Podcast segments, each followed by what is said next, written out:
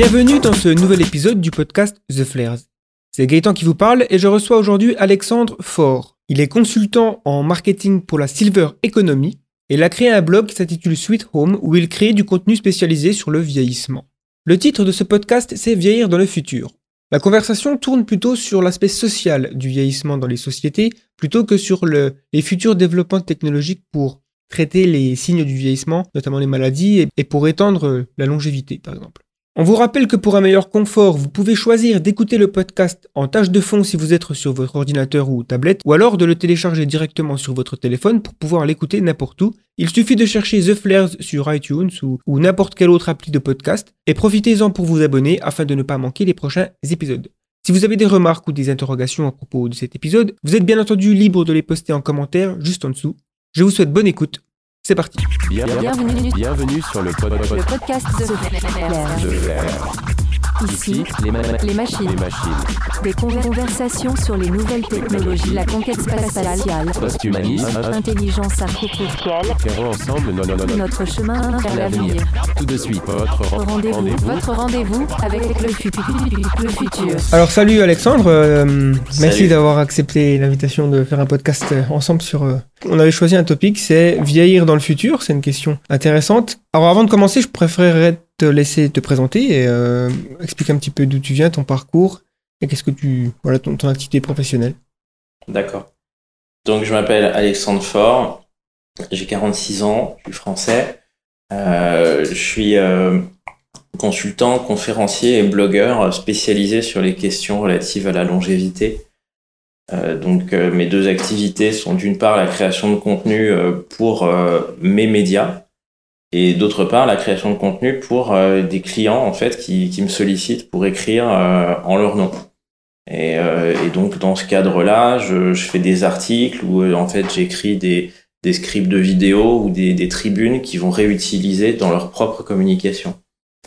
Et, euh, et j'équilibre en fait les activités euh, l'une avec l'autre, c'est-à-dire que j'ai décidé dès le départ en fait quand j'ai créé euh, mon blog et ma newsletter de pas les monétiser. Et, euh, et du coup en fait je gagne ma vie en travaillant pour des clients et ça me permet de continuer à alimenter, à faire vivre un blog euh, qui pour le moment n'est pas monétisé et a priori ne le sera jamais. ok. Et donc ton blog s'appelle Sweet Home. Ouais, c'est ça, c'est sweethome.info. Ok. Je l'ai créé en 2017 et j'ai j'ai pas euh, au départ au départ j'étais quand même dans une logique un peu service catalogue euh, aider les gens à trouver des solutions pour euh, pour bien vieillir euh, pour euh, bah, pour vieillir comme ils le souhaitent. Et, euh, et je suis toujours resté un peu sur cette lignée là mais petit à petit j'ai fait évoluer mes contenus vers une, une approche un peu plus analytique un peu plus profonde aussi pour vraiment aller au fond des sujets et, et proposer une vision un peu critique euh, et pas juste euh, pas juste recenser les solutions existantes. Donc à côté du blog, j'ai aussi une newsletter qui existe depuis euh, depuis deux ans maintenant. J'ai à peu près actuellement j'ai à peu près 1000 abonnés sur la newsletter. Euh, et je la fais toutes les semaines. Et, et sur la newsletter, évidemment, euh, j'ai un ton beaucoup plus beaucoup plus incisif que sur le blog. Euh, et j'ai une relation vraiment très très cool avec les abonnés euh, qui interagissent très régulièrement euh, bah, pour me donner leur avis quand ils sont d'accord, quand ils sont pas d'accord, et pour en fait ouvrir un peu des, des débats annexes par mail euh, sur sur les sujets qui qui font sens. Et ça, je trouve ça, j'avais pas vraiment mesuré en fait l'impact de ça sur moi, sur sur la façon dont je perçois le sujet, sur la façon dont, dont je vis en fait le fait d'être un créateur de contenu. Mais c'est euh, c'est hyper fort quoi. D'avoir ça, c'est c'est beaucoup plus, euh, c'est c'est vraiment intense. Et parce que quand tu crées un blog, t'as pas ça en fait, t'as t'as pas cette interaction. Aujourd'hui, les gens laissent très peu de commentaires dans les blogs. Mhm. Alors que, euh, alors que sur une, sur une newsletter, vraiment arriver à créer une connexion avec tes abonnés et arriver à avoir un dialogue, c'est c'est c'est super quoi. Donc toi, tu es spécialiste de, dans, de, dans ce qu'on appelle la, la Silver Economy, si Oui. je me trompe pas. C'est ça. Euh, alors, d'une manière, bah, bah, c'est quand même un terme qu'on n'entend pas souvent, personnellement, en tout cas, je, je l'entends pas souvent, et donc, que tu pourrais le- l'expliquer un petit peu? Alors en fait c'est un terme qu'on n'entend pas souvent parce que contrairement à ce que son sa consonance très euh, anglophone euh, pourrait faire croire, c'est un, mot qui a été inventé en France en 2013 par euh, bah, par le, le, gouvernement français de l'époque, plus spécifiquement par deux ministres, Arnaud Montebourg et Michel Delaunay, qui cherchaient euh, des solutions. Alors qu'en fait à l'époque comme souvent, le gouvernement, son obsession, c'était de trouver des, des, solutions pour faire baisser le chômage. Et euh, ils avaient commandé à, à, une, euh, à une consultante donc, qui s'appelle Anne Lauvergeon un, un, rapport prospectif pour identifier les, euh, les, les, domaines dans lesquels la France pourrait se, bah, pourrait se développer dans les années à venir compte tenu de, euh, bah, de ce qu'elle sait faire. Quoi.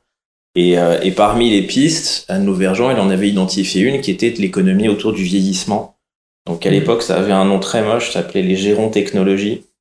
Ah. Euh, c'était euh, voilà, c'était assez laid. Et, euh, et donc elle, elle a fait une proposition par rapport à ça en détectant dans euh, dans ce domaine, donc qui est à la fois euh, technologique et aussi très humain. En fait, finalement, il y a il y a trois branches dans la silver economy. Il y a les gérants technologie, donc c'est les tech quoi. Il y a une branche très domicile au sens large où tu as les maisons de retraite, l'adaptation du domicile. Et puis tu as une branche très euh, humaine, quoi, euh, bah, où c'est tout le personnel qui travaille sur ces, euh, dans ces domaines-là, qui aujourd'hui sont, sont pas si automatisés que ça, quoi. Donc il faut toujours beaucoup de personnel dans les maisons de retraite, il faut toujours beaucoup de personnel pour aider les gens à domicile. Et c'était vraiment donc des gisements d'emploi. Et euh, le secteur était très éclaté, parce que donc, les, les gens se parlaient pas entre les gérants technologie, euh, le, les résidences et, et mmh. l'aide à domicile. Et donc, euh, Michel Delaunay et Arnaud Montebourg, ils ont décidé de construire, en fait, d'inventer ex nihilo une espèce de, de, filière, une espèce de, ça s'appelle une filière industrielle d'ailleurs, la Silver Economy, qui doit euh, rassembler tous ces, toutes ces activités. Et donc ça, ça s'est fait en 2013. Donc à l'époque, ils avaient fixé des objectifs définis, en pla mis en place des, des infrastructures pour organiser tout ça. Euh, après, bon, bah, le, la silver economy n'a pas forcément tenu tout de suite les promesses euh, en termes de création d'emplois qui avaient été identifiées au départ. Euh, le et, et puis bon, le terme a un peu, c'est un peu développé à l'international, mais enfin ça reste assez timide. Euh, il souffre de deux handicaps. Le premier, c'est que euh, il attire autant qu'il rejette, qu'il qui repousse, quoi. C'est-à-dire qu'il y a beaucoup de gens qui qui trouve que le terme a un côté euh, commercial qui correspond pas à un secteur social comme la prise en charge des personnes âgées et que donc euh, il faut s'en méfier. Euh, il y a aussi euh, une bah, le côté silver en fait qui qui plaît pas d'abord parce que c'est un terme anglais donc les gens comprennent pas que c'est c'est pas un truc anglais ouais, ouais. et ensuite parce que ça fait très mercantile ça fait très euh, business en fait silver et donc comme il y a une grosse partie de ces métiers là qui qui appartiennent au secteur associatif les gens du secteur associatif euh, ont une forme un peu de rejet par rapport à la Silver Eco. Et vraiment très marqué. Moi, moi je l'ai déjà vécu euh, en, en, contactant des, des, des organismes euh, dans le cadre d'opérations que j'organisais qui refusaient de parler avec moi parce que euh, il y avait marqué Silver Economy sur mon profil LinkedIn et donc ils disaient ah bah non non t'es t'es es un méchant quoi t'es un méchant on parle pas avec toi nous on parle pas avec la Silver Economy. Euh, après le aujourd'hui le le, les choses se structurent et l'avantage du terme, c'est que, bah, c'est qu'en fait, dans, à part, quand tu commences à t'intéresser à, à l'économie du vieillissement, même si le terme fait pas consensus, globalement, euh, tu, voilà, tu, tu, sais que si, si tu t'intéresses au sujet, tu en as entendu parler, et donc en passant par là, tu peux toucher des organismes ou des, euh, des acteurs euh, qui, qui peuvent t'aider, te mettre le pied à l'étrier, t'apporter des réponses. Donc c'est plutôt comme ça que je le prends moi le terme, bon bah c'est, il en vaut un autre, hein, mais il a l'avantage de, bah, de donner euh, une définition qui, qui fait consensus. Mm. Donc, euh, donc voilà. Euh, après, le, pour moi, le, le, problème principal de la Silver Eco telle qu'elle a été définie en 2013 et telle qu'elle existe encore en partie aujourd'hui, c'est que le fait que c'est euh, une entité, enfin une espèce de structure qui a été inventée par l'État, euh, crée une une, une, dépendance très forte en fait entre les acteurs de la silver economy et l'État. Et on a un peu du mal à s'en détacher, on a un peu du mal à faire des choses sans demander l'autorisation on a un peu du mal à, à vraiment euh, être euh, très autonome sur ces sujets-là. Et, et ça, c'est c'est embêtant en fait pour les pour les projets qui se montent, parce qu'on a toujours un peu l'impression qu'il faut demander l'autorisation ou que euh, si tu as un label de l'État ou d'une agence de l'État sur ton site, euh, ça va être mieux parce que euh, bah parce que ça y a une corrélation. Et, et c'est difficile de sortir de ça.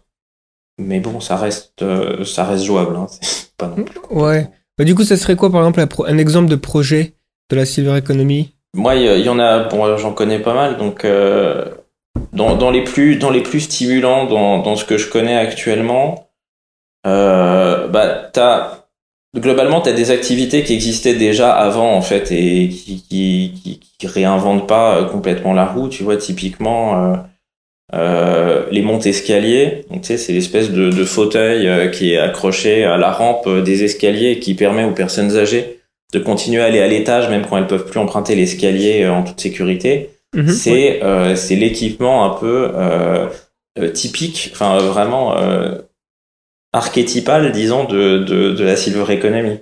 D'accord. Euh, alors Ouais. voilà, c'est c'est un peu c'est un peu tarte à la crème parce qu'on les a tous vus euh, dans les pubs, dans les magazines télé, etc. Donc il y a un côté un peu ringard.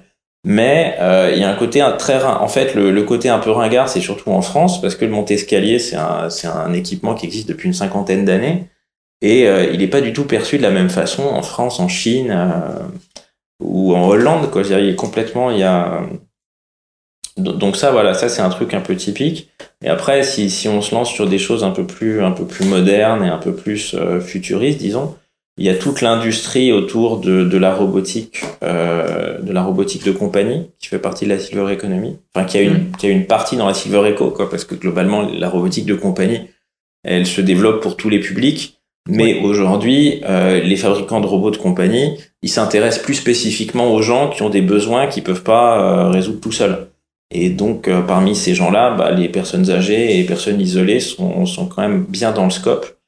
Euh, tout ce qui est euh, cobotique, c'est-à-dire les, euh, les exosquelettes, ça fait aussi Mhm. partie de, de la Silver Eco, même si aujourd'hui c'est pareil, ça reste des choses assez, euh, assez. Enfin, j'en ai vu dans des laboratoires, mais en vrai, il y en a pas énormément en France. Il y en a un peu au Japon, mais ça reste encore assez euh, expérimental. Et après, il y a toute une branche aujourd'hui de, de, d'entreprises qui se développent pour essayer d'apporter euh, des réponses euh, aux problèmes de, de, de relations sociales. Euh, C'est-à-dire comment, comment est-ce qu'on maintient le lien social malgré la distance? Euh, Mhm. Aujourd'hui, la distance moyenne, quand, quand t'es pas, tu vois, quand, quand t'es adulte, en fait, euh, la distance moyenne entre chez toi et chez tes parents, c'est 300 km. Euh, en France, et bon, euh, déjà en France, 300 km c'est long, mais alors quand t'habites euh, en Afrique, par exemple, euh, tu vois, je, je sais pas, au Congo ou euh, en, Ouais. en Afrique subsaharienne, 300 km, c'est c'est- c'est tout de suite très très compliqué en fait. Donc il y a une réflexion euh, sur ces sujets-là, sur bah voilà comment on fait en fait pour euh, pour combler la distance. Il y a une réflexion aussi très euh, urbanistique sur les questions de, de design universel. Le design universel, c'est pareil, tu, peux le relier, le relier en fait à des questions de silver economy.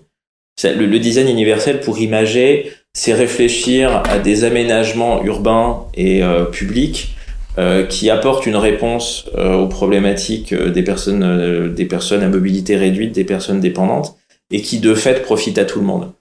Tu vois, par exemple, à Paris, euh, depuis une quinzaine d'années, tous les trottoirs sont rabaissés. Tu sais, quand t'as un passage euh, clouté, là, quand un... tous les trottoirs sont rabaissés. Euh, c'est Ouais. pas le cas partout. Euh, t'as aussi les, les plateformes de bus qui sont au niveau du sol. Donc t'as pas besoin de, de lever le pied pour monter dans le bus. Donc ça, c'est quelque chose qui avait été fait au départ pour les personnes à mobilité réduite, donc les gens qui sont euh, notamment en fauteuil roulant. Et en fait, on s'est rendu compte que ça rend service aussi euh, bah, aux femmes, enfin aux, pas aux femmes, aux parents avec une poussette, que ça rend service aux gens qui ont une valise, aux gens qui ont un caddie, et puis bah, globalement à tout le monde quoi.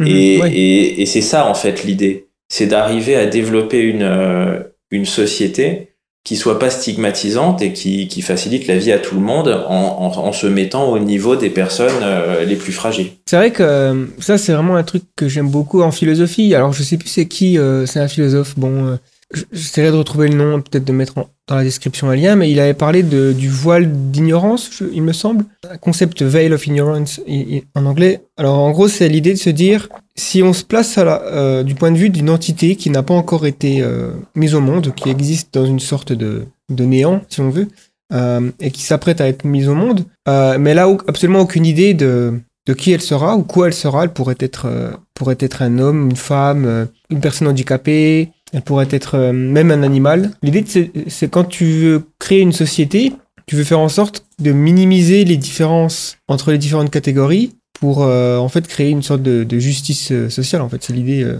et euh, je trouve ça c'est intéressant. Bah, en fait, c'est, c'est, moi, ça, ça me ramène à, pendant un moment, je m'étais intéressé aussi à la façon dont les villes se, se construisent, tu vois, qu'est-ce qui fait que les villes se construisent?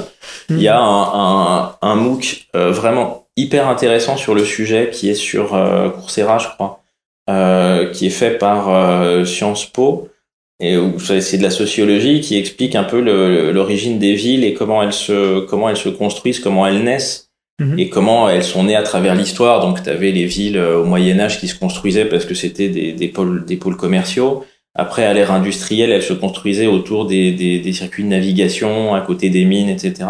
Et tu te rends compte finalement que les villes telles qu'on les connaît aujourd'hui, il y en a très peu qui ont été construites euh, par rapport aux besoins actuels, quoi. À part euh, les villes nouvelles. Euh, et en France, les villes nouvelles, ça, ça n'a pas été vraiment des succès, euh, des succès fulgurants. Et, et donc, comment est-ce que tu fais pour adapter euh, C'est difficile de repenser quelque chose qui existe en fait. C'est Mhm. difficile d'imaginer. Euh, c'est déjà, c'est super difficile de se mettre à la place de quelqu'un.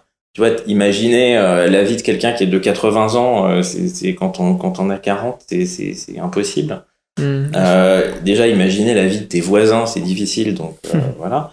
Et, euh, et c'est très difficile de, de s'imaginer, enfin de d'avoir une approche vraiment très euh, de, de faire complètement évoluer la ville par rapport à l'évolution des besoins de, de ses euh, de ses habitants. Tu vois aujourd'hui que les organisations, euh, elles sont, euh, c'est à toi de t'adapter à l'organisation. L'organisation s'adapte rarement à toi, quoi. Il y a, il y a un vrai sujet sur cette question, c'est ça un peu de comment on fait et, euh, et comment on se projette quoi et comment est-ce que on, installe des, des, des, des modes de vie pérennes euh, qui correspondent aux aspirations euh, des, des gens euh, en se projetant sur une société où on va vivre de plus en plus longtemps. Est-ce que tu, tu vois des, des grosses différences entre différents pays, que ce soit des pays européens ou même euh, dans le monde entier euh, Notamment, il y a Ouais. euh, les différences entre l'Occident et l'Orient euh, vis-à-vis de des personnes âgées. Oui, alors bah t'as as des différences euh, marquées en fait entre les différentes civilisations, les différents pays, les différentes cultures. Mhm. qui sont très souvent liés en fait au, au fondement euh, philosophique.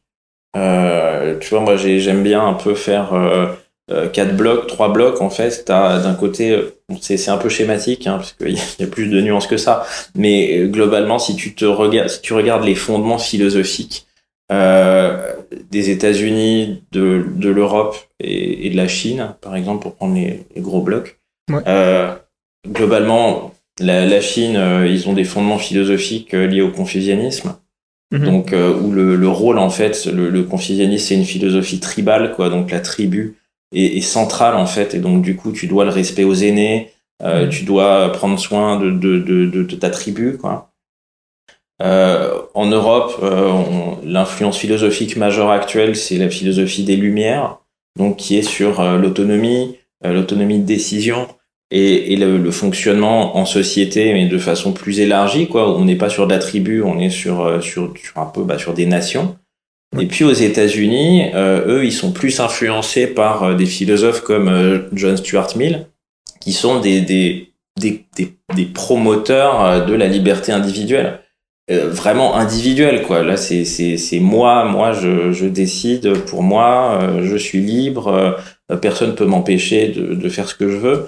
Mhm. et, et ce que ce qui explique d'ailleurs le, le niveau d'acceptation des différents pays par rapport aux confinements qui ont été imposés par les États tu vois qu'aux Ouais, États-Unis si si les Américains refusent euh, le confinement euh, c'est parce que bah, philosophiquement parlant euh, ils acceptent pas quoi que l'État leur dise euh, ce qu'ils doivent faire et nous, c'est un peu différent, et la Chine, c'est différent.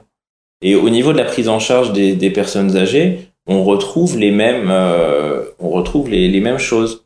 En France, on a une, une approche très sociale en fait du sujet parce que les, les personnes âgées sont prises, les, personnes âgées dépendantes, c'est-à-dire celles qui peuvent plus gérer elles-mêmes, elles sont prises en charge par la collectivité euh, depuis 400 ans en France, quoi. Donc, je veux dire, le, le premier, euh, le premier hospice, euh, il a été créé par Louis XIV. Donc après, bon, Ah oui. les- heureusement, les conditions sanitaires ont, ont évolué plutôt de façon positive depuis euh, depuis cette époque, mais mais ça reste très ancré. Euh, Mhm. et donc du coup, on, on considère que euh, la prise en charge des personnes âgées, euh, c'est l'État. Ouais. Et, et, et on le considère d'autant plus que les structures euh, familiales euh, traditionnelles explosent et que donc aujourd'hui, t'as plus, tu n'as plus trois trois générations qui vivent sous le même toit. Enfin, c'est, enfin, t'en as encore peut-être, mais c'est, ça reste quand même l'exception. Oui, La vrai. plupart du temps, les enfants, les parents, ils vivent pas au même endroit. Mm. et, et donc ils ont perdu l'habitude de ça. Et donc s'imaginer que euh, tu veux pas emmener, tu veux pas envoyer tes, tes, ton- père ou ta mère euh, à l'EHPAD euh, et tu vas le prendre chez toi, alors que ça fait 50 ans que vous vivez euh, séparément, c'est peu réaliste. quoi. Euh, Ouais. en Ch- et en Chine, euh, en, en Chine, c'est ils ils ont le donc le, le- la structure comme ça, le clan, etc., le soutien, ce qui existe, ce que tu as aussi en Afrique. Euh, mais ils sont un peu confrontés à un problème d'évolution des modèles euh, qui fait qu'ils peuvent plus en fait euh, le faire. C'est-à-dire, en- le- la Chine, ils ont le problème euh, de la politique de l'enfant unique qui fait que le nombre d'enfants par femme a, a beaucoup diminué entre euh, 79 et, et 2010 à peu près. Mhm. Et que logiquement, compte tenu que la Chine est en train de est en croissance en fait, est en train de devenir un pays riche entre guillemets, bah, ça va pas remonter en fait l'espérance de vie. Donc tu auras toujours en fait ce décalage. Et si t'as, quand tu étais un pays comme la Chine d'avant 1979 où le nombre d'enfants par femme c'était 6, euh, voilà, sur 6 enfants, il y en avait quand même un qui restait à côté de ses parents et qui pouvait prendre en charge. Là maintenant, c'est plus difficile. En Afrique euh, subsaharienne notamment, bon, le taux d'enfants par femme il est toujours à 7. Donc il y a encore, euh, ça va, mais globalement ils ont un problème d'exode rural, ce qui fait que euh, les, les, euh, les jeunes ils vont s'installer dans les villes, les vieux bah euh, ils restent généralement euh, en zone rurale et, euh, et ils se retrouvent tout seuls. Et, donc ils ont des problèmes. Et alors l'Afrique en plus, le problème qu'ils ont par-dessus ça, c'est que contrairement aux pays occidentaux ou asiatiques, les, gouvernements africains n'ont pas pris conscience du phénomène. Donc du coup, du coup, il y a aucune, a aucune prise en charge d'État. Euh, je crois c'est au Sénégal, il y a une maison de retraite privée pour tout le pays, donc Ah ça oui. fait pas beaucoup. Euh, et euh, il y a des pays euh, qui sont un peu plus en avance sur le sujet, notamment euh, l'Afrique du Sud et, euh, a fait pas mal de choses, a instauré un régime de retraite, notamment euh, universel. Mais, euh, mais sinon, c'est, ça reste un continent qui vieillit moins vite que les autres, mais qui vieillit aussi, qui est confronté à des problèmes euh, liés au vieillissement et qui pour le moment a pas de, pas de solution. Donc ouais, non, il y a vraiment des différences.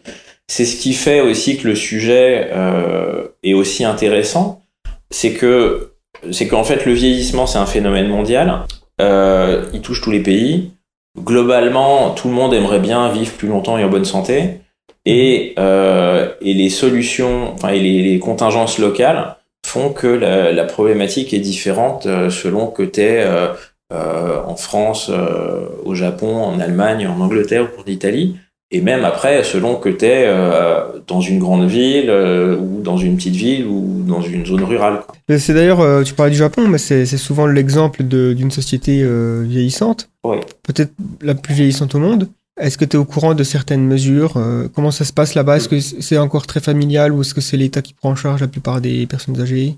Le, le Japon, en fait, ils ont vieilli plus vite que les autres euh, pour des raisons euh, parce que globalement, en fait, leur taux de natalité euh, est, est, est très bas de- depuis plus longtemps que le, dans le, le reste des, des, des pays. Mhm.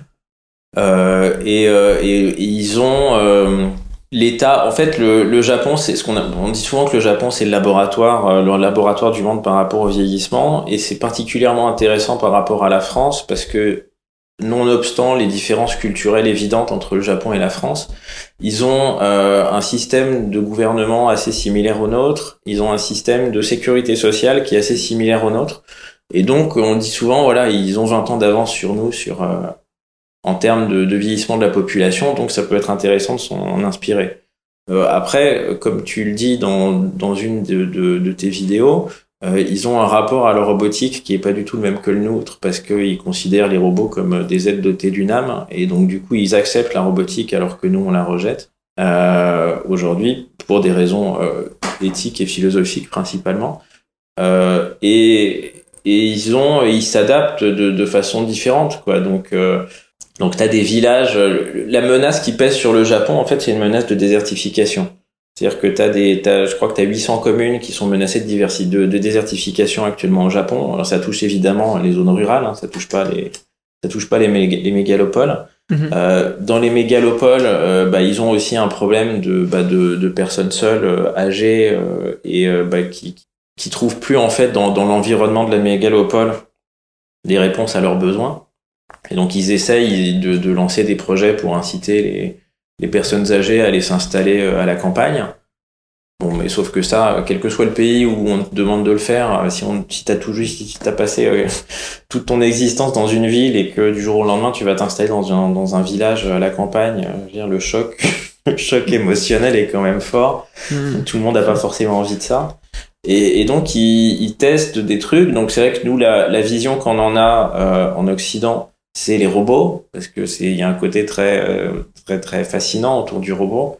Euh, donc on se dit ah ouais les japonais ils ont tous un robot à la maison et en fait bon non c'est pareil c'est c'est pas le cas quoi aujourd'hui les les robots domestiques euh, enfin le robot Pepper euh, c'est pas c'est plutôt euh, c'est plutôt un robot vitrine euh, pour le retail que qu'un robot domestique. Donc donc il y a il y a des choses qui sont faites et mais c'est comme partout en fait. C'est-à-dire qu'il n'y a pas, euh, tu vois, il n'y a pas un modèle sociétal, quoi. Il n'y a pas l'État qui, qui, enfin, il n'y a pas un, pays entier qui, qui, qui s'est complètement adapté au vieillissement et qui a trouvé une solution universelle. Donc il y a, quand tu regardes un peu le Japon, quand tu étudies ce qui se fait, bah, c'est un peu comme quand tu étudies ce qui se fait en France. Tu te dis, bah ouais, voilà, il y a, euh, ils ont construit euh, une maison de retraite de luxe à Kobe, euh, qui est hyper moderne, euh, qui est super belle. Euh, Ils ont fait un village, un village inclusif alors c'est pas à Kobe, celui-là c'est de l'autre côté. Euh, ils ont fait un village inclusif où il, pour euh, où il y a à la fois les seniors et les euh, les, les, gens qui sont un peu euh, voilà les, les marginaux qui, qui se retrouvent et puis ils construisent des trucs un peu en intergénérationnel.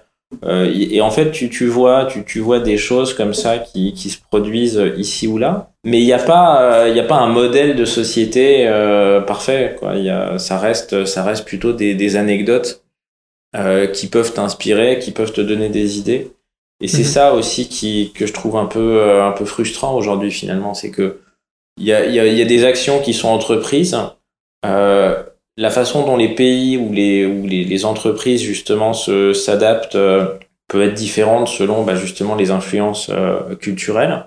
Mais il n'y a pas un modèle unique, enfin meilleur que les autres, disons, qui émerge et qui pourrait devenir bah, le, le la chose quoi parce Ouais. que finalement euh, tous ces modèles reposent sur euh, la recherche enfin la, la résolution de, de problèmes qui sont liés au vieillissement c'est-à-dire euh, l'isolement euh, la maladie et puis bah, le la peur de mourir quoi. Oui, oui, la perte de mo- mobilité également, je pense. Ouais, bah c'est ça, c'est en fait c'est le le vieillissement du, du corps qui, qui fait que que t'es de moins en moins mobile et que et, et que bah ta ta perception de l'environnement change. Mhm. Donc la question euh, la question un peu c'est drôle parce que cette question elle est pas tant posée que ça. Euh, en fait la longévité, euh, l'augmentation de l'espérance de vie, c'est pareil, c'est quelque chose qui s'est fait de façon très lente. En Europe, l'espérance de vie en fait elle augmente depuis bah, elle augmente depuis le début de la, de la révolution industrielle et elle augmente très très rapidement depuis la fin de la deuxième guerre mondiale. Et euh, mais mais quand je dis très rapidement, en même temps, voilà, c'est ça reste du très rapide, qui c'est-à-dire qu'on gagne trois trois mois d'espérance de vie par an euh, en, en Occident. Et, et voilà, donc aujourd'hui, par exemple, moi, si quelqu'un, si t'as un enfant qui naît aujourd'hui, son espérance de vie à la naissance c'est 104 ans, je crois.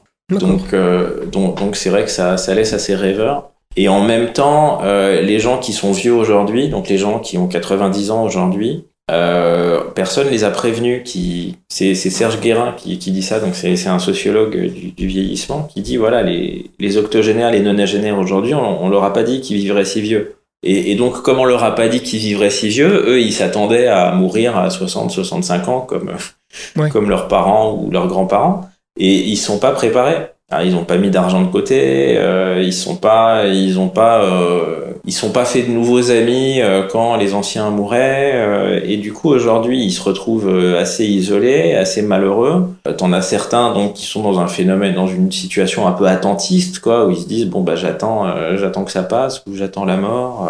Et, et je pense que la, la, la chance que les générations prochaines ont, moi, les plus jeunes, etc., c'est qu'on sait, nous, on pourra pas nous dire que on n'a pas été prévenu, quoi. On sait que globalement, à moins d'un, à moins d'un problème, euh, Oui, bien sûr. euh, voilà, à moins d'un accident, on va vivre aussi jusqu'à 85, 90 ans. Donc, il faut s'y préparer. Mhm. Et, et cette préparation, en fait, euh, elle commence, euh, elle commence tôt. C'est-à-dire que quand tu, si t'as, si, si t'es euh, l'invalidité, enfin les- les maladies qui déclenchent l'invalidité, sur le vieillissement du corps, en fait, ils se déclenchent tôt. Et si tu, tu te prépares en amont, bah tu peux ralentir les choses pour éviter de trop souffrir, quoi, ou d'éviter que ce soit vraiment incapacitant euh, quand, quand ça se présente. Ouais, c'est vrai qu'on a beaucoup plus de connaissances sur, euh, sur des, des choses qui peuvent impacter notre corps. Et, et quand on pense à, à vieillir, déjà souvent, les plus jeunes ne le font pas. Euh, c'est vrai qu'on a tendance à pas vraiment se dire, tiens, qu'est-ce qui se passera quand j'aurai 90 ans C'est pas vraiment quelque chose qu'on aime euh, trop penser, puisqu'il y a une sorte de peur. Puisqu'on voit très bien qu'aujourd'hui, il y a beaucoup de des maladies, Alzheimer, c'est quand même que- quelque chose d'assez terrible, de plus pouvoir voilà, reconnaître euh, Mm. ses proches. Euh, Parkinson, perte de mobilité, perdre la tête, la démence, tout ça, c'est des choses qui, euh, qui terrifient, quoi. Il y a souvent, j'entends euh, de, temps en temps des, des personnes qui disent ça sert à rien de vieillir aussi longtemps si c'est pour vivre dans une condition euh, voilà très très faible et euh, finalement avoir toutes ces maladies. Mais comme tu disais, on sait qu'on on risque de vieillir. Enfin, on risque. On a des chances.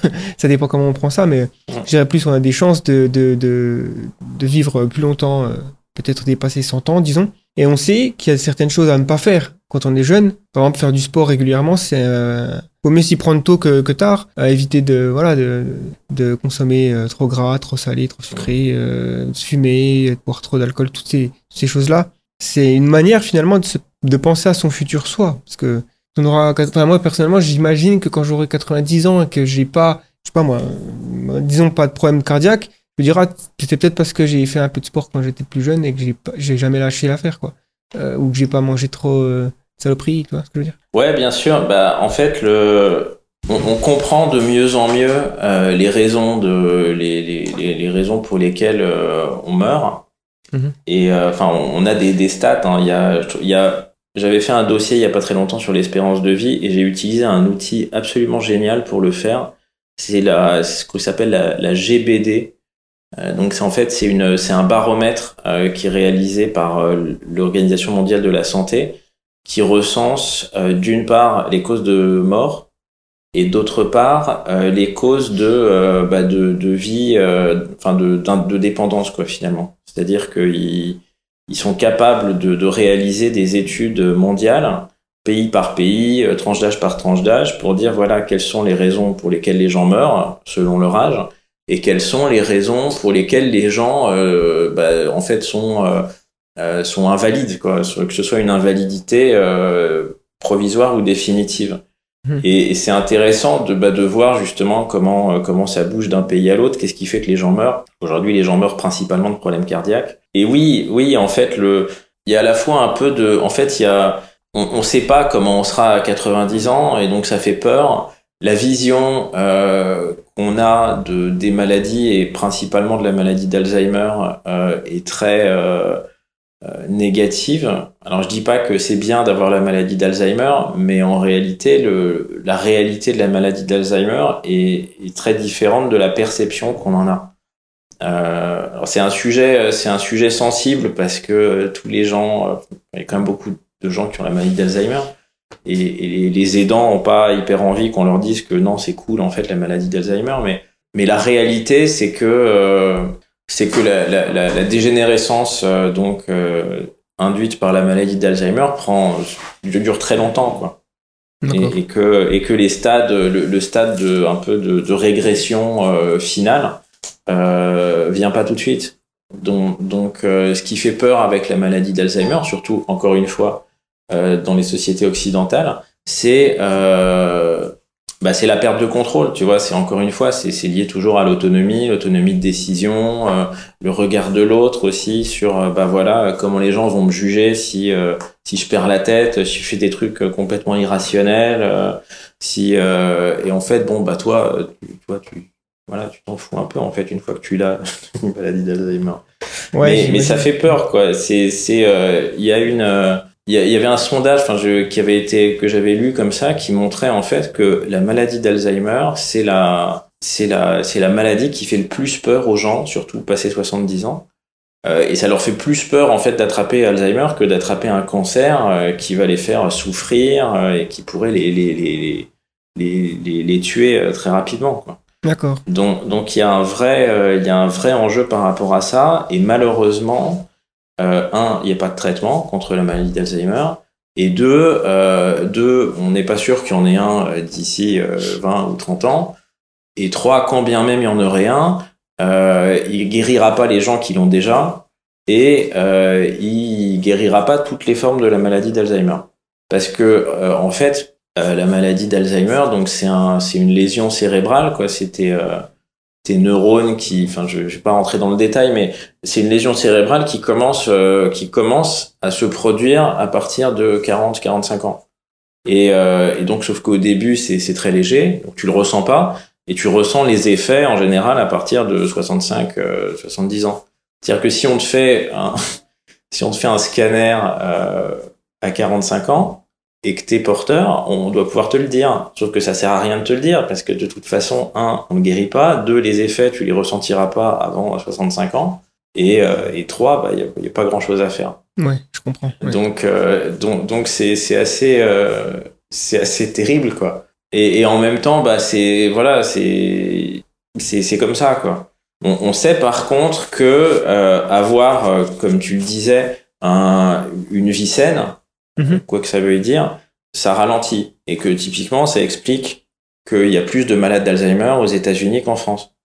Parce que euh, ce qui ralentit la maladie d'Alzheimer, c'est notamment bah, d'avoir un régime alimentaire euh, euh, méditerranéen, euh, d'avoir, euh, enfin méditerranéen, pas pas que de la friture quoi, mais au sens. Ouais, ouais, du poisson. Euh, voilà, voilà, c'est, voilà, c'est ça, de, L'huile de l'huile d'olive. Ouais. des légumes frais, euh, voilà et euh, avoir des activi- euh, avoir euh, des activités enfin de la stimulation cognitive les, les gens qui ont une activité euh, cognitive euh, intense ont, ont moins de risques de développer des formes graves de la maladie d'Alzheimer et ça tu peux tu peux le déclencher tard quoi t'es pas même si t'as pas fait des études si tu t'y mets à 50 ans ça a un effet quand même Bien sûr. et c'est pour ça que c'est moi ce que je trouve hyper enthousiasmant dans le fait de se dire voilà on va pouvoir vivre euh, 100 euh, peut-être 150 euh.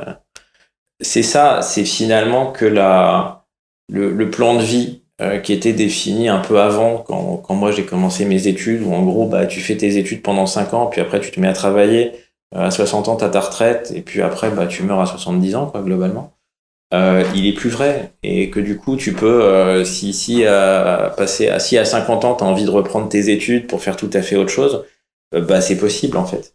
Et, et donc les plans de carrière euh, tels qu'ils ont un peu été définis euh, au XXe siècle ont, ont plus euh, ont plus ont plus de sens. Hmm. et, et ça je trouve ça euh, je trouve ça bien parce que t'es euh, les aspirations que tu peux avoir à 60 ans ou à 50 ans euh, sont pas les mêmes que celles que tu avais à 20 ans donc si tu te dis à 60 ans euh, que tu as envie de reprendre tes études ou faire un ch- changer de carrière, bah en fait à partir du moment où tu sais que tu as plus de temps pour le faire, tu te dis pas bah non, ça vaut pas le coup, euh, je vais être à la retraite dans 5 ans euh, et ça c'est bien quoi, je trouve de, de de plus avoir cet horizon un peu bouché et de pouvoir se dire que que tu es libre en fait.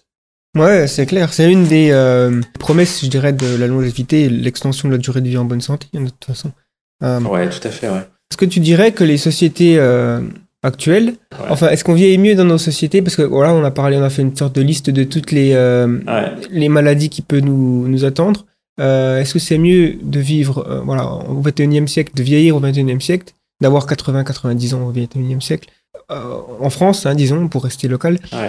que, que, je sais pas moi, il y a 200 ans ou. Bon, avant, euh, si on remonte un peu plus loin, après, euh, forcément, il y a peu Bah. de gens qui atteignaient. euh, Si, bah, en fait, t'en avais qui atteignaient. C'est-à-dire qu'en fait, le, c'est le, taux de mortalité à la naissance qui était beaucoup plus fort. Bien sûr, ouais, ouais. C'est-à-dire ouais. que tu avais beaucoup de plus de, de risques de mourir entre 0 et, et 10 ans. Ouais.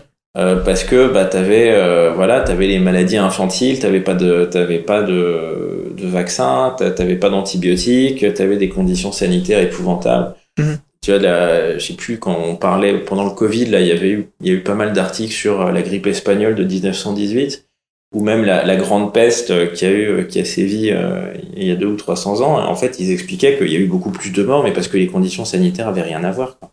Bien sûr. hein. donc euh, donc en fait tu pouvais tu pouvais vivre vieux avant c'était possible mais en réalité euh, t'étais un un vénard parce que euh, parce que globalement tu venais d'une fratrie où t'avais eu euh, 14 frères et sœurs et puis il y en avait euh, il y en avait euh, je sais pas les trois quarts qui avaient pas dépassé l'âge de 5 ans quoi donc, mais après, en revanche, tu pouvais, tu pouvais vivre assez vieux et t'as des, des témoignages comme ça de, de personnalités qui, qui, enfin, de personnalités parce que c'est celles dont on se souvient, mais qui ont vécu beaucoup plus vieilles. Aujourd'hui, disons que ça devient un peu la norme, quoi, puisque le taux de l'espérance de, le, taux de mortalité infantile est, vraiment très très bas. Euh, et, globalement, tu si, tu gères bien, si tu gères bien ta vie et que tu, tu meurs pas dans un accident de voiture, euh, tu, pourras vivre beaucoup plus longtemps. Donc après, euh, ce qui se passe en fait aujourd'hui sur l'espérance de vie, c'est que c'est qu'on trouve la, la recherche médicale en fait trouve des traitements qui permettent de, de chroniciser des maladies qui avant étaient mortelles. Alors typiquement, t'en as une, euh, le, le cancer du pancréas. euh, c'était une maladie fulgurante en fait. Quand, quand tu, ah, il y, a, y, a, y a 15 ans, 20 ans disons, quand on te diagnostiquait un cancer du pancréas, en général, ton espérance de vie, ça se chiffrait en semaines. Quoi. Donc c'était vraiment, tu mourais tout de suite.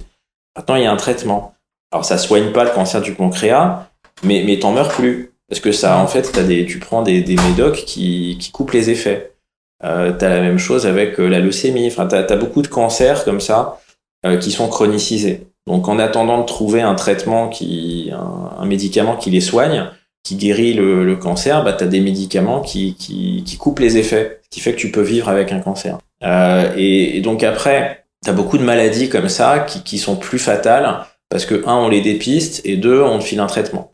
Euh, la contrepartie, disons un peu l'inconvénient, c'est que euh, et c'est que c'est que finalement, passé euh, 65 ans, euh, tu te retrouves avec plusieurs traitements euh, un peu chroniques, quoi, des trucs où tu dois prendre des, des pilules tous les jours.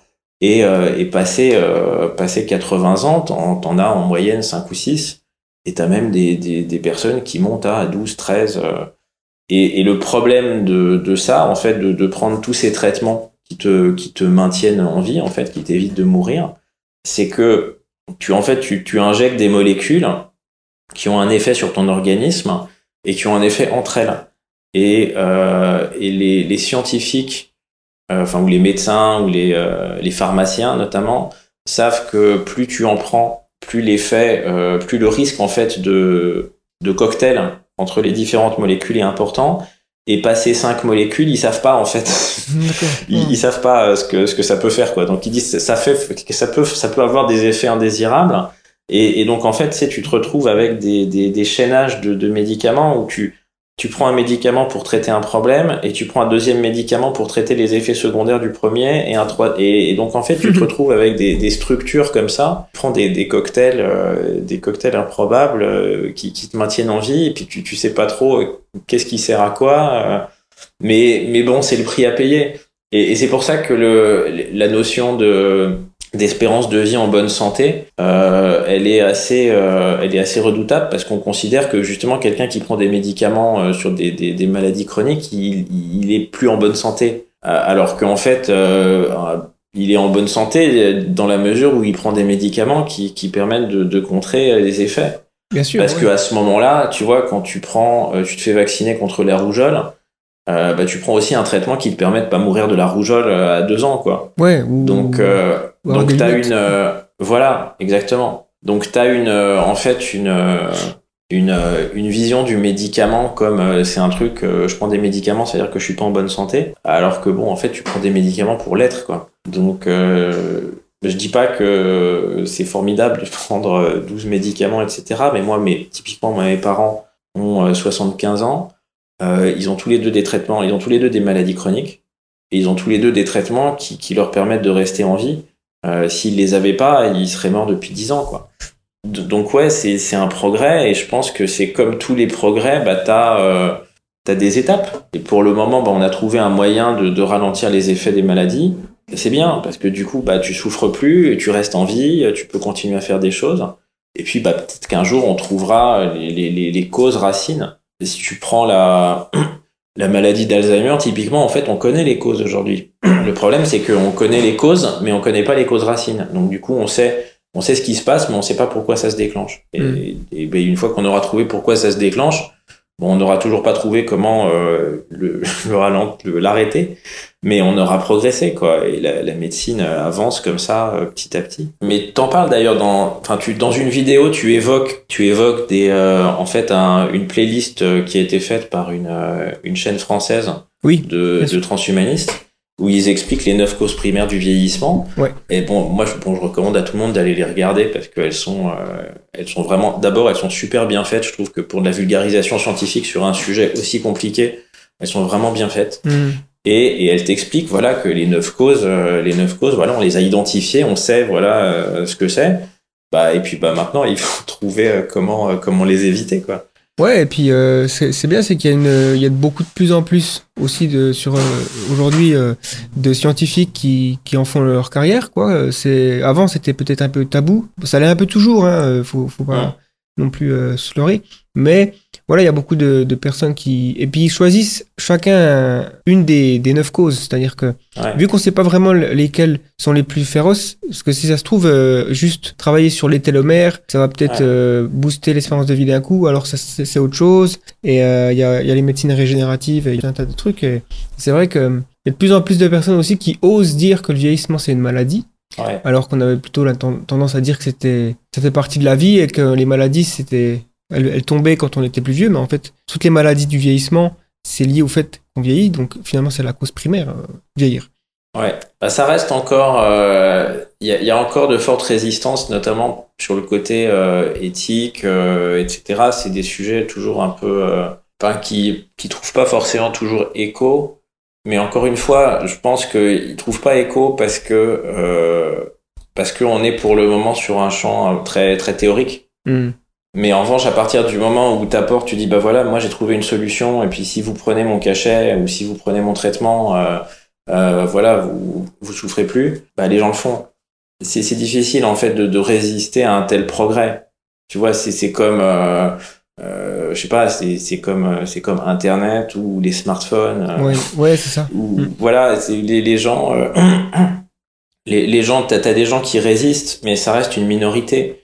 Et, euh, et globalement, aujourd'hui, tout le monde, euh, les aspirations euh, humaines, c'est euh, bah, euh, voilà, être en bonne santé, pouvoir pouvoir rester autonome, pouvoir être libre, pouvoir et rester jeune. Globalement, je pense que tu as, une vraie un vrai questionnement autour de la notion de jeunesse vieillesse et que et que l'envie quand même des gens c'est aujourd'hui dans nos sociétés c'est de rester jeune de rester désirable de rester beau euh, tout ce qu'on a tout en fait tous les attributs qu'on attache à la jeunesse.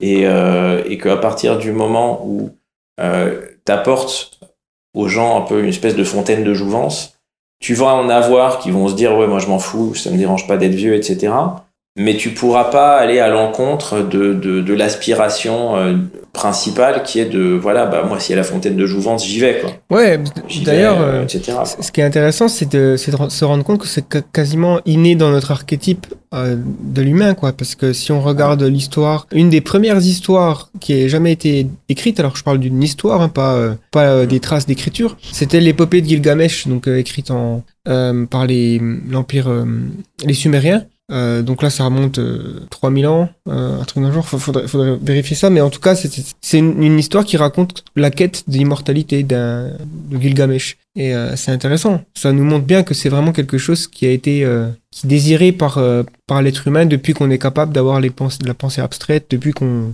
qu'on est qu'on est en fait l'espèce humaine Homo sapiens. Et les, un des attributs qu'on a donné aux dieux, aux différentes divinités qu'on a inventées tout au long de l'histoire, c'est d'ailleurs l'immortalité. Quoi. On, se dit, c'est un idéal à atteindre presque. Ouais, et puis tu, enfin moi je, je repensais euh, en, préparant le podcast, je repensais aussi bah, à tous les mythes comme ça, euh, notamment dans la fantasy avec euh, les, les, races qui vivent très longtemps, etc. Dans la fantasy, c'est ça, t'as as les elfes, ils vivent 3-4 000 ans, plus même, je crois. Euh, Bah ils s'en sortent bien, tu vois. Euh, dire, ils ont adapté leur organisation, leur euh, au fait qu'ils vivent longtemps. Mhm. Donc c'est pas c'est pas une fatalité. Je pense qu'aujourd'hui, quand, quand on réfléchit à ces sujets-là, on les prend avec le filtre de euh, notre civilisation actuelle, ce qui est normal parce que c'est hyper difficile de se projeter sur euh, sur autre chose. Euh, mais donc on se, on se projette sur euh, le monde du travail, sur euh, la retraite, qui va payer pour les retraites, et puis bah si je vis trop longtemps, je vais m'ennuyer. Euh, toutes les, les jugements moraux qu'on porte sur les autres, sur bah oui mais les- gens de toute façon s'ils font rien ils regardent la télé. Donc ça sert à rien d'avoir une retraite plus longue si c'est pour regarder la télé. Et en fait tu t'aperçois que si tu modifies les paradigmes euh, bah en fait tu modifies aussi les, les comportements et, et par exemple il y a euh, à la Renaissance euh, italienne ou française euh, la raison pour laquelle il y a eu une telle explosion euh, d'œuvres artistiques à la Renaissance, c'est parce que le, on était à un moment où il faisait plus chaud, enfin une période, enfin une ère où il faisait plus chaud, où il pleuvait pas, etc. Et euh, c'est un peu la même chose à l'Empire romain d'ailleurs. Et, et donc du coup, euh, c'était moins difficile de produire euh, de la nourriture, donc il y avait moins besoin de moins de gens pour travailler dans les champs. Il y avait moins de guerres aussi parce qu'il y avait moins de famine. Et du coup, c'était une période relativement prospère, ce qui a permis à beaucoup plus de gens de faire des études artistiques, de développer, euh, bah, de devenir euh, sculpteur, peintre, euh, architecte, écrivain, euh, philosophe. Et ce qui a permis en fait donc cette période, cette espèce d'âge d'or un peu de la de la culture. Et, et donc si tu te projettes dans un monde où euh, les contingences matérielles et financières sont pas celles d'aujourd'hui, bah tu peux te dire que voilà euh, les choses seront différentes et que l'appréciation de la vie sera pas la même et que la- l'appréciation de des, des plaisirs sera différente et que les, les, les gens feront autre chose quoi. Ouais. Mais le problème c'est que tu restes toujours coincé sur une vision actuelle, ce qui explique par exemple que des euh, des utopies comme le revenu universel euh, arrivent pas à, à devenir des réalités parce qu'elles se heurtent toujours à une vision euh, du monde du travail, de, de la place du travail dans les sociétés et de la et de l'argent, de ce qu'on en fait, de l'oisiveté, de comment on l'occupe, etc. Donc euh, donc c'est en fait c'est c'est quasi c'est difficile euh, pour moi c'est pour ça que j'aime bien euh, euh, la science-fiction parce que dans la science-fiction tu as des gens qui ont fait l'effort un peu euh, de, de se projeter justement dans des organisations qui ont rien à voir.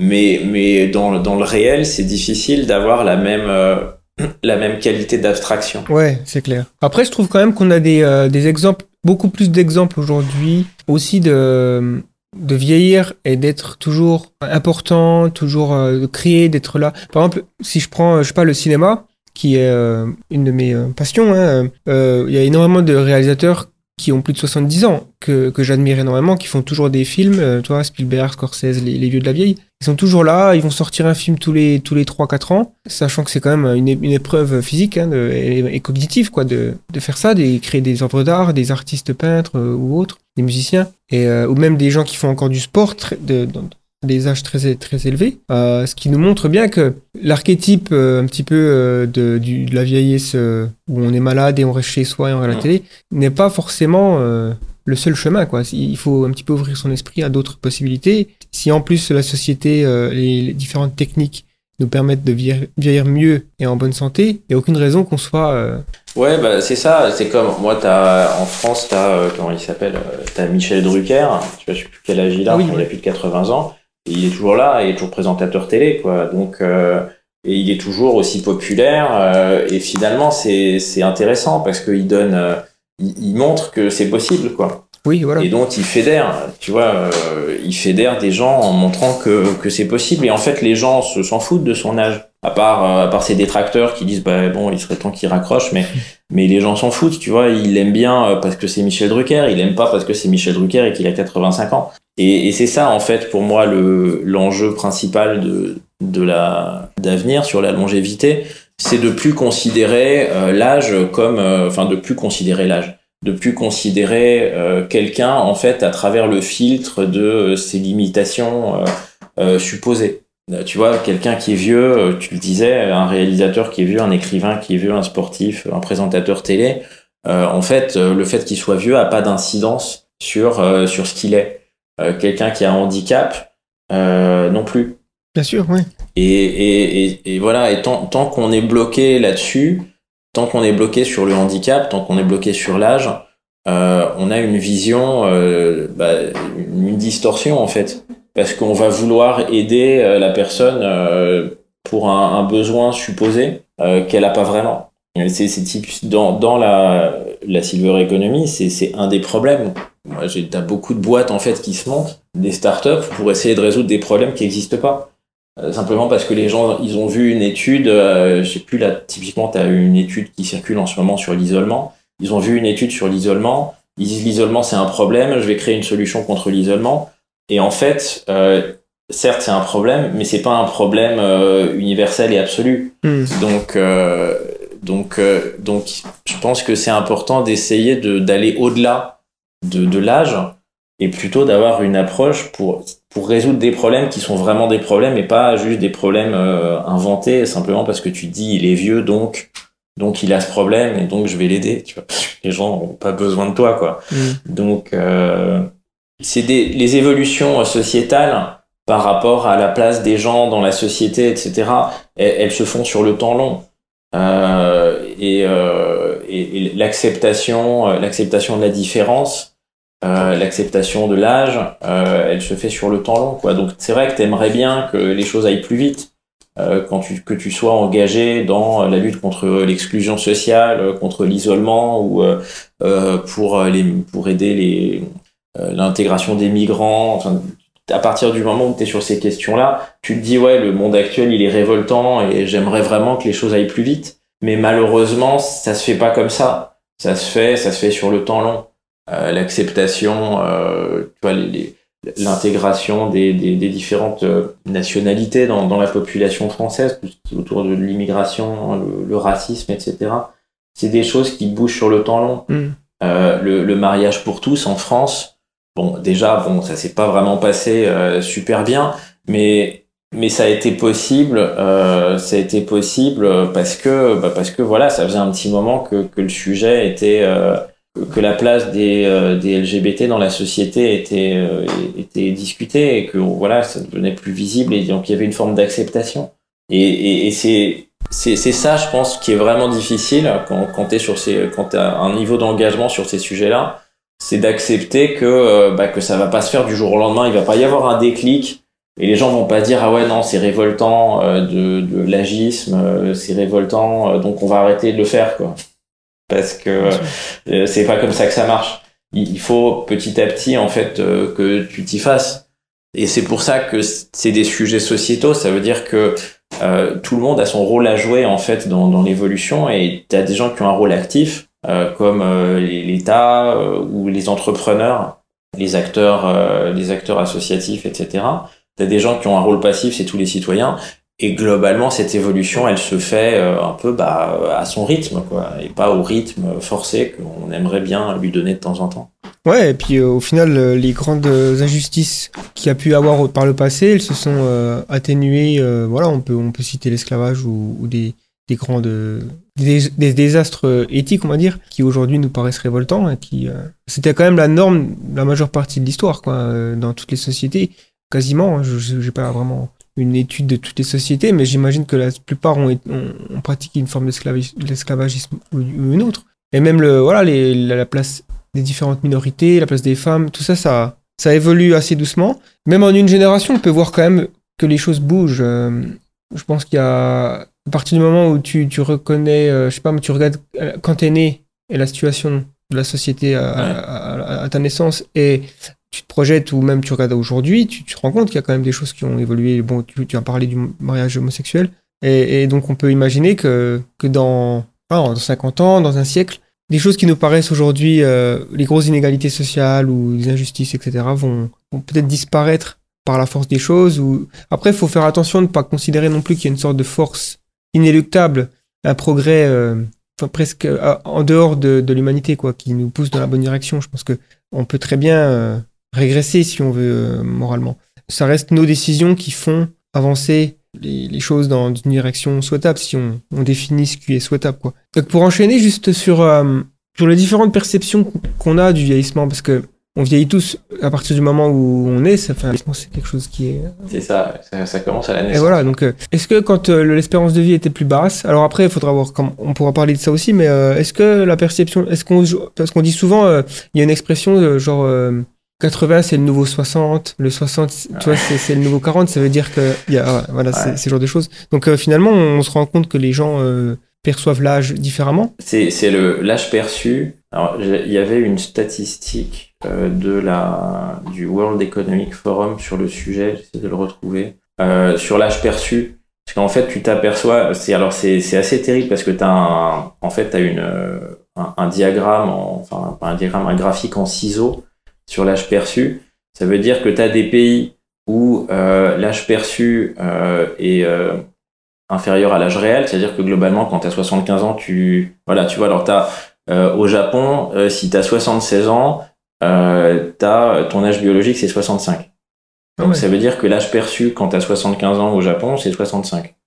Euh, donc ça c'est cool quoi. Tu vois, donc les pays les ils ont fait un petit classement, euh, le, un top 10 Euh, pour le, les pays où l'âge perçu est équivalent à 65 ans, le- bah, en fait, à quel âge est-ce que tu estimes que biologiquement tu as 65 ans? Au Japon, c'est 76 ans, en Suisse aussi, en France aussi, Singapour, etc. Mhm. Euh, les, les, le top, le top, euh, le top 5, donc c'est Japon, Suisse, France, Singapour, Koweït. Ah ouais. Et, et alors après, tu as l'inverse aussi. Tu as, les pays, et c'est ça qui est horrible, où euh, le, le, tu as l'impression d'avoir 65 ans quand t'as pas 65 ans parce que tu es plus jeune. Et là, donc, le, tu vois, par exemple, en, en Papouasie-Nouvelle-Guinée, tu as l'impression d'avoir 65 ans quand on a 45. Ah ouais. Dans les îles Marshall, quand on a 51, en Afghanistan, pareil, au Vanuatu, 52. Sur, ouais, les, les, les îles, euh, les îles Pacifiques, en général, sont, sont très, très mal classées par rapport à ça, par rapport à l'espérance de vie, etc. Euh, en République centrafricaine, c'est 53 aussi. Et, donc, t'as, euh, t'as, en fait, tu as une distorsion de, de la, entre l'âge perçu et l'âge réel, euh, qui veut dire que l'âge...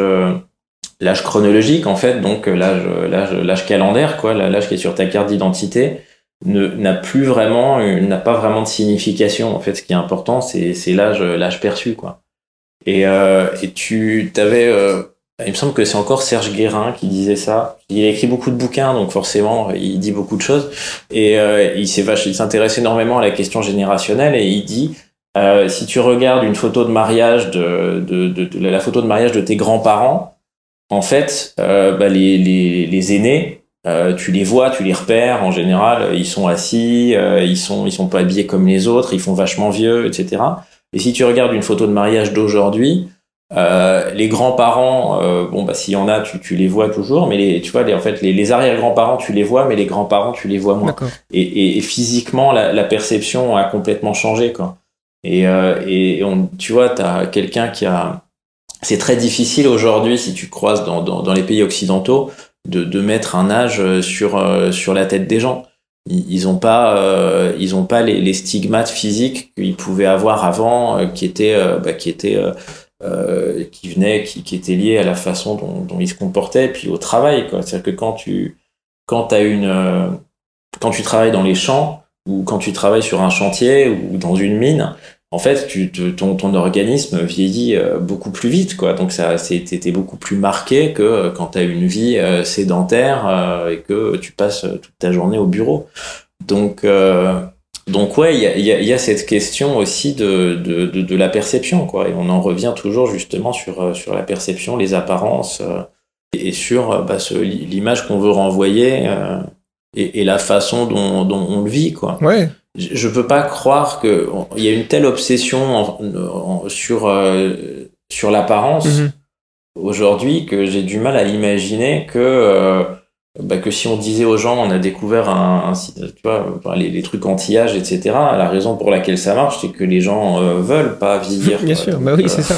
et puis bah après il faut voir comment comment les gens le vivent quoi comment euh, comment ils perçoivent euh, qu'est-ce qui est important pour eux tu vois par exemple Bill Gates j'ai- j'ai- il y a eu une mini-série sur Bill Gates sur Netflix j'ai regardé il y a quelques épisodes Ouais, ouais, j'ai regardé aussi. lui, quand on lui demande qu'est-ce qui vous fait peur euh, avec le vieillissement, euh, lui, en fait, ce qui lui fait peur, c'est c'est de perdre son cerveau. Ah bah bien sûr, ouais. Et, et, et Elon Musk aussi. Et, et en fait, les transhumanistes euh, comme Peter Thiel aussi. Mm. Et donc, pour ça, c'est pour ça qu'ils imaginent tous un peu le, le côté, euh, je vais me, le côté clonage, euh, machine, etc. Bah c'est ça, C'est ouais. parce que c'est leur, leur cerveau qui, auquel ils attachent de l'importance. Ouais, c'est sûr que c'est. Ils considèrent que c'est le siège de leur euh, de leur euh, personnalité, de leur de leur moi, Voilà. alors que le corps n'est qu'un véhicule. C'est un peu le dualisme cartésien traditionnel, même si aujourd'hui fait plus beaucoup de sens. Mais si on doit préserver quelque chose de notre être, ce serait le cerveau. Hein.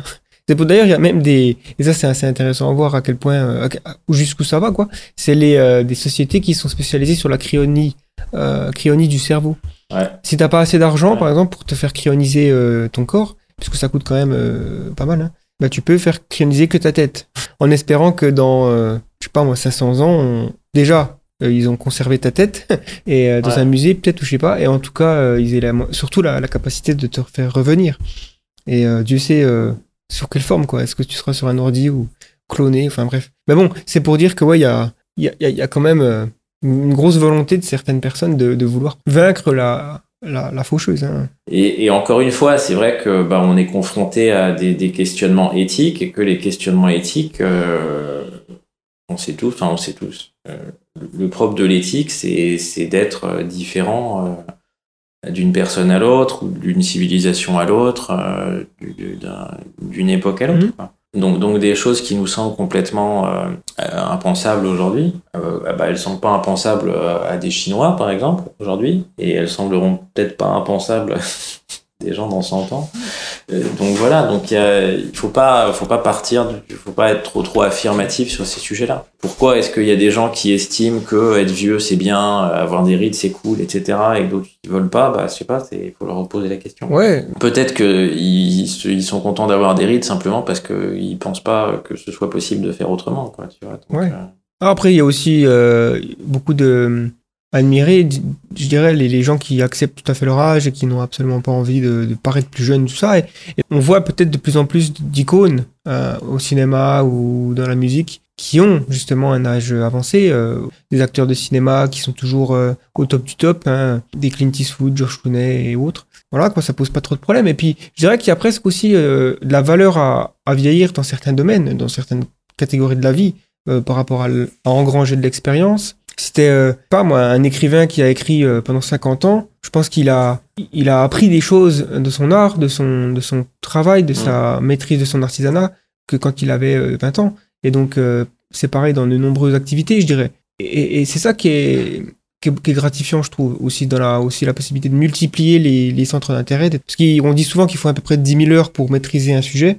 Euh, et donc plus t'as d'heures, plus tu peux en maîtriser. Et après, euh, est-ce que c'est un but en soi d'être euh, une, une encyclopédie Pas forcément, mais je dirais que voilà, euh, il y a beaucoup de gens qui trouvent. Bah, voilà. C'est sûr que si tu regardes, euh, si tu regardes des philosophes, euh, même les philosophes euh, actuels, euh, contemporains, euh, moi j'ai j'ai beaucoup de, j'aime beaucoup par exemple. euh, Son, son nom de famille c'est Julien, mais son prénom je confonds toujours. J'appelle Philippe Julien, mais il s'appelle pas Philippe Julien.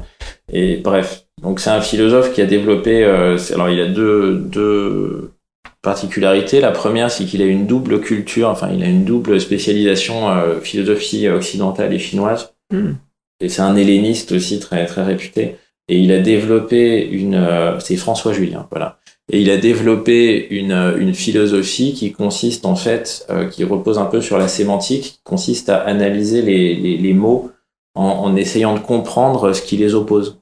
Il va faire par exemple amour et passion, et puis il va faire toute une, une analyse comme ça, euh, comparée, pour essayer d'expliquer la différence entre les deux. Et ce qui est très intéressant, c'est qu'il s'appuie à la fois sur euh, la philosophie antique, et puis sur euh, les, écarts entre la philosophie euh, occidentale et la philosophie chinoise. Et euh, moi, c'est, enfin, c'est un sujet qui m'a beaucoup intéressé euh, au début de l'année, parce que justement, il explique que la, la philosophie chinoise repose sur le, le, langage chinois, et que dans le langage chinois, il y a des, il y a des mots qui n'existent pas. Par exemple, le verbe être n'existe pas. Donc c'est pour ça que l'individu en Chine a moins de, de poids qu'en Occident, puisque à partir du moment où être n'existe pas, il y a beaucoup de choses que tu peux pas Ah oui. faire. Ils ont pas pu, ça explique que les Chinois, pendant très longtemps, les Chinois ont pas traduit la déclaration des droits de l'homme parce que ça correspondait, c'était tellement, c'était, c'était intraduisible en fait, ça, ça avait pas de sens par rapport à leur perception.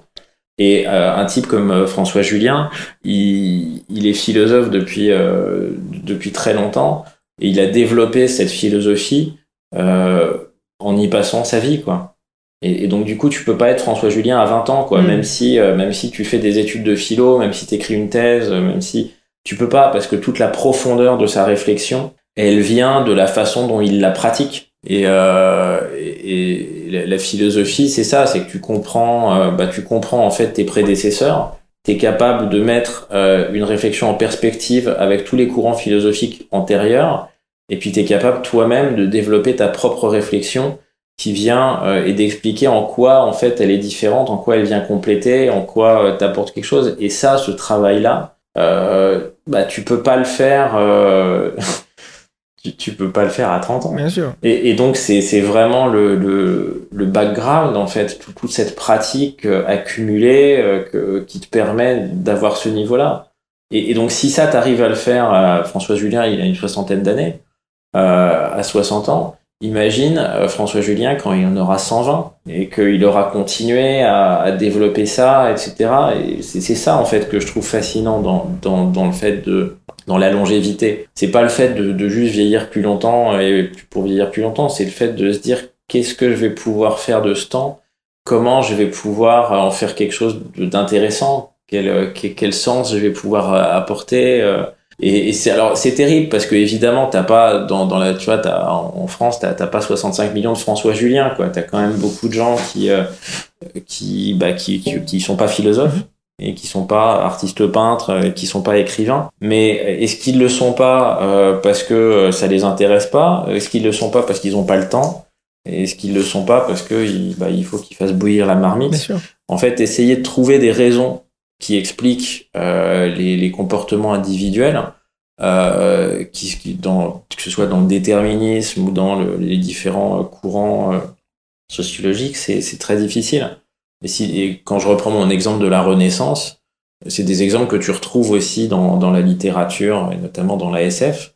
Si tu imagines des, des, des, civilisations où tu n'as plus besoin de travailler pour, pour gagner ta vie, quoi, pour, pour vivre, bah comment, euh, comment justement est-ce que tu vis quoi? Qu'est-ce que qu'est-ce que tu fais de ce temps? Et, euh, et je pense ouais que s'imaginer que, que ton horizon temporel euh, c'est pas 60 ans mais 120 et s'imaginer que euh, la façon dont tu vas euh, structurer ton existence repose pas sur cette, espèce de schéma euh, de bah tu commences voilà à l'adolescence tu fais tes études et puis après à 25 ans tu travailles et puis tu te maries tu as des enfants. Enfin à partir du moment en fait où tout ce schéma est remis en question bah ce qui va en sortir sera pas la même chose que ce qu'on vit aujourd'hui. Le problème d'aujourd'hui c'est qu'on est prisonnier d'un schéma et qu'on a du mal à imaginer qu'il y en ait un autre qui soit possible et que euh, donc c'est pour ça que tous les toutes les les, promoteurs un peu d'une remise à plat, du- d'une sixième république, euh, de, de, de nouveaux modes de, de vie, etc., ils aspirent à quelque chose de différent. Et, euh, et quelque chose de différent est possible, mais voilà, il suffit pas de, de changer la constitution en fait pour faire quelque chose de différent. Bien sûr. Ah, ça, c'est, clair que s'il y a un truc. L'âge à laquelle euh, la population vieillit, euh, enfin, le, finalement, c'est un fondement central de la façon dont on organise une société. C'est clair. On, comme tu disais, tu parles de, de, de François Julien, le philosophe. Il y a une pléthore d'autres domaines qui, si les personnes étaient capables de, de s'y investir encore plus, pendant plus longtemps, ça bénéficierait à la société, le monde, le- la civilisation entière. Je veux dire, si on prend, je sais pas, Einstein, euh, quelqu'un comme, bon, c'est l'exemple un peu cliché, mais Einstein, euh, il serait encore là aujourd'hui, euh, où, où on serait, quoi. C'est, c'est- il aurait peut-être pas fait avancer grand chose, mais peut-être qu'il aurait, tu vois, permis de, de faire des avancées sur la théorie de l'unification des, des, des, des- du physique ou, ou des grands artistes, ou même dans, dans, dans le divertissement, je sais pas moi, une, une bande de musiciens qui jouent, qui jouent ensemble pendant un siècle. Le, le- le degré de synchronisation, le, le degré de, de, de perfection euh, qu'ils ont atteint, enfin, ça, ça reste rêveur, quoi. T'as, un gros dossier sur ton euh, blog euh, qui s'appelle euh, l'espérance de vie, hein, enfin comment calculer l'espérance de vie. Ouais. Et ça, c'est un sujet qui, qui est intéressant parce que souvent il y a une confusion, et d'ailleurs j'ai tendance à la faire aussi, c'est de penser que l'espérance de vie, ça veut dire l'âge à laquelle on meurt. Alors est-ce que tu pourrais justement résumer peut-être euh, les différentes choses à laquelle Ouais, ouais. euh, euh, l'espérance de vie, l'âge moyen, ce genre de choses? En fait, j'ai fait ce dossier en réaction. Bah, il y a, en fait, le sujet de l'espérance pendant la, la crise Covid, le sujet de l'espérance de vie a été remis sur le tapis parce qu'on s'est dit voilà, est-ce que le, le coronavirus va faire baisser l'espérance de vie? Et, euh, et en fait, donc euh, il y a beaucoup de, comme souvent avec ces notions, il y a beaucoup de gens qui prennent la parole en, disant bah oui ou bah non. Et en fait, quand tu lis leurs réponses ou quand tu regardes leurs interventions, tu t'aperçois qu'ils savent pas de quoi ils parlent. Et il y a, moi j'ai vu une intervention d'un- acteur de, la silver economy euh, qui s'appelle Bernard Ben Saïd qui disait non, en fait, euh, la crise Covid, euh, l'impact qu'elle va avoir, c'est de faire baisser de deux mois l'espérance de vie, alors qu'elle prend un an, trois mois par an, quoi. Donc globalement, elle fait rien baisser du tout. Et, et je me- bon, et j'ai trouvé que c'était un peu plus clair, mais, mais pas si clair que ça. Et c'est pour ça que je me suis dit bon, alors on va se pencher sur le sujet et on va dire c'est quoi l'espérance de vie, euh, qui la calcule, à quoi ça sert, comment ça marche, etc. Et, euh, et donc j'ai passé pas mal de temps pour faire le, le dossier, donc effectivement il est, il est assez long. Mais parce que voilà, je voulais vraiment dire, bon, une bonne fois pour toutes, l'espérance de vie, euh, Mhm. c'est quoi? Et en fait, l'espérance de vie, c'est un indicateur qui est calculé euh, chaque année par euh, la Banque mondiale, l'OMS. En France, c'est l'INSEE qui fait ce calcul et qui réalise en fait une projection de l'âge euh, théorique à laquelle une personne qui naît euh, l'année où le calcul est réalisé vivra euh, à condition que euh, les circonstances n'évoluent pas. C'est complètement, c'est un peu, euh, c'est euh, c'est en laboratoire. Ouais, c'est- irréaliste. tu nais là, voilà, et puis on te maintient exactement dans les mêmes conditions. euh, la qualité de l'air change pas, la médecine évolue pas. euh, tu vois, tu, bah, tu vivras jusqu'à donc là en France actuellement, on est autour de 85, quelque chose comme ça. Et, euh, et ça permet, alors en fait c'est un indicateur euh, socio-économique, l'espérance de vie, donc ça permet de comparer les pays les uns par rapport aux autres, un peu comme le PIB Ouais. ou voilà ou des trucs comme ça. Et euh, bah, et puis de suivre en fait l'évolution, euh, l'évolution des pays, euh, enfin l'évolution de l'espérance de vie pour un pays donné. Mais mais si tu veux vraiment faire une analyse démographique complète d'un pays, l'espérance de vie ne se suffit pas elle-même parce que bah parce qu'elle donne en fait un, un indicateur à un instant T et, et si l'espérance de vie tu vois s'il y a une crise s'il y a une famine s'il y a une guerre l'espérance de vie sur l'année de cette guerre va diminuer c'est ce qui s'est passé en France euh, pendant la période euh, 14-18 l'espérance de vie a beaucoup diminué parce qu'il y a beaucoup de bah, y a beaucoup de jeunes qui sont morts euh, sur le front mais en fait, euh, bah, en 1919-1920, elle était revenue au niveau de 1913. Quoi. Donc en fait, t'as pas d'effet comme ça de euh, elle baisse et puis euh, et puis puis la, la baisse est, euh, est perpétuelle quoi. Façon euh, euh, façon les fils de l'homme, ces gens, il y a plus personne qui naît, donc les gens ils meurent tous et puis bah du coup l'espérance de vie elle diminue parce qu'il y a plus personne sur terre. En fait, ça ça marche pas comme ça. Euh, la l'OMS considère que euh, une baisse est alarmante si elle se produit pendant euh, plus de, de trois ans d'affilée. Ce qui s'est passé euh, aux États-Unis entre depuis 2015, en fait, ça diminue un peu. Ils pensent que c'est à cause de la résurgence du cancer et des maladies cardiovasculaires. Mais et, et après, donc, euh, l'article, moi, je l'ai réalisé euh, bah, à partir de de vos travaux, notamment. Je l'ai réalisé à partir de, de plusieurs euh, des travaux de plusieurs. euh, J'ai utilisé beaucoup de ressources YouTube Mhm. en fait pour le faire. Euh, et de- je les ai toutes mises en référence sous l'article, des, des trucs vraiment très très bien, dont une chaîne notamment euh, de vulgarisation médicale qui est, qui est, qui est française, qui est vraiment super, qui s'appelle euh, Risk Alpha. Oui, ils m'ont vraiment beaucoup appris. Mais c'est pareil, quoi. Moi, j'aime bien aussi ce que fait euh, euh, Monsieur Phi. Euh, donc lui aussi, c'est pareil. Il parle du sujet. Et en fait, c'est en réalisant cette, euh, ce dossier que euh, bah, je suis tombé un peu. Enfin, je connaissais un peu le transhumanisme, mais que je suis vraiment tombé sur le transhumanisme et que j'ai vraiment découvert des trucs super intéressants. Et, et donc, euh, Risk Alpha, lui, il explique que comme l'espérance de vie permet pas d'évaluer en fait l'évolution de la population sur du temps long, il faut utiliser un autre euh, modèle euh, statistique qui s'appelle la courbe de survie. Et en fait, pour réaliser la courbe de survie, tu calcules, euh, tu calcules, euh, le, le- en fait, tu prends une population de 1000 personnes et tu calcules le nombre de survivants euh, par, par tranche d'âge. D'accord. Et donc ça te donne une courbe qui te montre ben, un peu le, c'est un peu comme les, c'est un peu comme les pyramides des âges en fait. Ça va te montrer à quel âge euh, la population euh, commence à chuter. Et, donc il y a des, euh, des modèles, euh, des, des modèles statistiques qui sont réalisés.